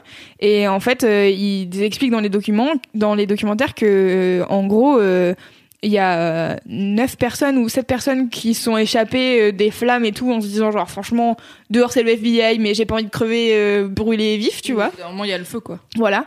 Et, euh, et en fait, euh, le reste, ils se sont, enfin, genre par exemple David Koresh et son bras droit, ils se sont euh, mutuellement euh, shooté la gueule euh, dans la dans la tête et puis ils sont décédés quoi. Et apparemment, il restait des enfants qu'ils ont aussi abattus. Enfin, c'est vraiment l'angoisse totale. Et euh, du coup, je me demandais si parmi les gens- les enfants qui étaient sortis, en fait, ce qui est trop intéressant, c'est qu'à la fin du bouquin euh, par le feu, l'auteur il fait une note en disant je voulais pas faire un roman qui relate exactement ces faits-là parce qu'en fait je veux pas faire de la pire histoire euh, pour ces gens qui ont survécu un, un truc de entertainment tu vois c'est vraiment Oui, c'est euh, assez récent. Donc en fait, les quelques personnes qui sont sorties ou les enfants qui ont été Ouais. évacués, c'est toujours leur vie. Donc euh, t'as pas forcément envie de voir ça en devanture des librairies en mode yes. Je me souviens quand ma maman a péri par le feu, c'était top. Voilà. C'est le titre du bouquin, ça tombe bien. voilà. Et, euh, et euh, du coup, j'ai cherché s'il y avait euh, une, une- des gens qui avaient témoigné et tout. Et en fait, parmi les gens qui ont témoigné, j'en ai trouvé trois. Il y a un mec qui est encore euh, en mode David Koresh. Euh, le FBI, on sait pas si c'est eux qui ont mis le feu et tout. Tu vois, je suis là genre. Vraiment, a priori, il y a des hélicoptères qui ont pris des photos et ça avait l'air d'être vous. Mais le gouvernement. Mais c'est le gouvernement. Bah, voilà. Et donc du coup, euh, il y a ce mec-là qui témoigne, il y a un mec qui a écrit un bouquin aussi, et j'ai trouvé une meuf qui a genre 30 balais aujourd'hui, et donc euh, ses parents ont fait sortir euh, de de la secte euh, en échange de temps. euh, contre enfin bref donc du coup elle raconte ça et elle revient sur les lieux et je sais plus j'ai trouvé ça sur un site américain mais je retrouverai je pense et elle revient sur les lieux et tu vois que c'est d'un côté hyper touchant pour elle et de l'autre côté elle dit mais en fait mes parents c'est ce qu'ils m'ont appris depuis que j'étais toute petite qu'il y a un, moment donné où bah en fait euh, on allait euh, euh, se faire attaquer par l'extérieur et que ça allait être horrible et que ça allait être le, le moment où il fallait se battre et tout. Et que en effet bah elle elle avait six piges et elle avait déjà genre eu un pistolet dans la main tu vois. Et du coup c'est là genre waouh c'est ouf quoi donc euh, la folie des hommes euh, me sidère de jour en jour, mais euh, mais voilà, je vous conseille ce livre qui est vraiment très intéressant et enfin, je trouve que l'auteur a vraiment hyper bien traité ce truc de, enfin, comment est-ce que tu survis dans un monde où on t'a dit que tout était faux et tout était contre toi et comment est-ce que tu survis une fois que en fait tout ton monde à toi s'est effondré, tu vois. Trop intéressant. Voilà. Est-ce que tu vas continuer dans un ride sur les sectes Est-ce que t'as d'autres trucs de sectes euh, Non. où tu te dis ah j'ai un peu envie de savoir euh, Jonestown euh, Non, en fait, je connais pas. En vrai, je connais pas les sectes. Je... J'ai des bails si tu veux, mais je sais pas si j'ai envie de t'encourager dans cette voie, tu vois. Non, non, je pense que là, je vais lire euh, Sorcière de Mona Chollet, donc je pense qu'on va pas être sur un truc euh, ultra funky non plus, mais mais voilà, on va partir sur euh, un autre euh, Un autre chemin. un autre Je pas que je te donne mon bouquin sur la meuf qui pêche des flétans là. Ah bah si, ah bah ça, bah voilà, formidable. À te détendre un peu. Ça va me détendre.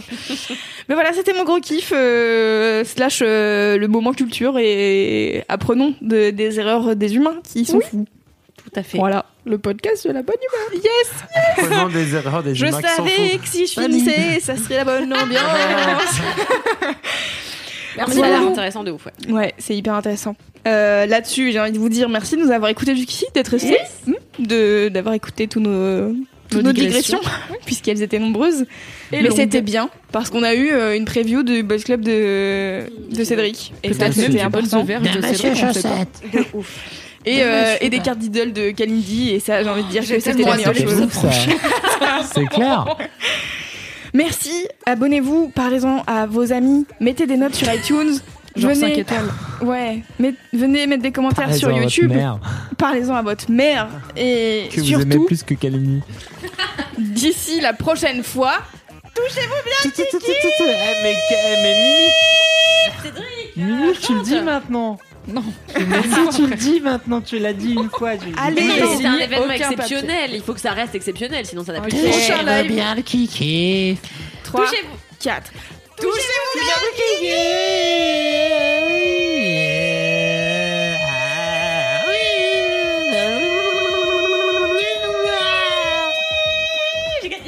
Voilà. Vous Vous avez n'avez rajouté plus deux minutes au podcast rien qu'avec ça. Bisous tout le monde, merci d'écouter Laisse-moi kiffer, vous êtes les best. À la semaine prochaine. Allez voir l'ORL. Là, faut trop que tu animes des foires. Ah, qui veut refaire attention à la machine. Tu veux pas faire des jingles avec Naël Je les ferai que avec Naël, je les ferai pas toute seule. où ce putain de jingle euh, De la, de la foire à la saucisse là. Il est incroyable. Laisse tomber quoi.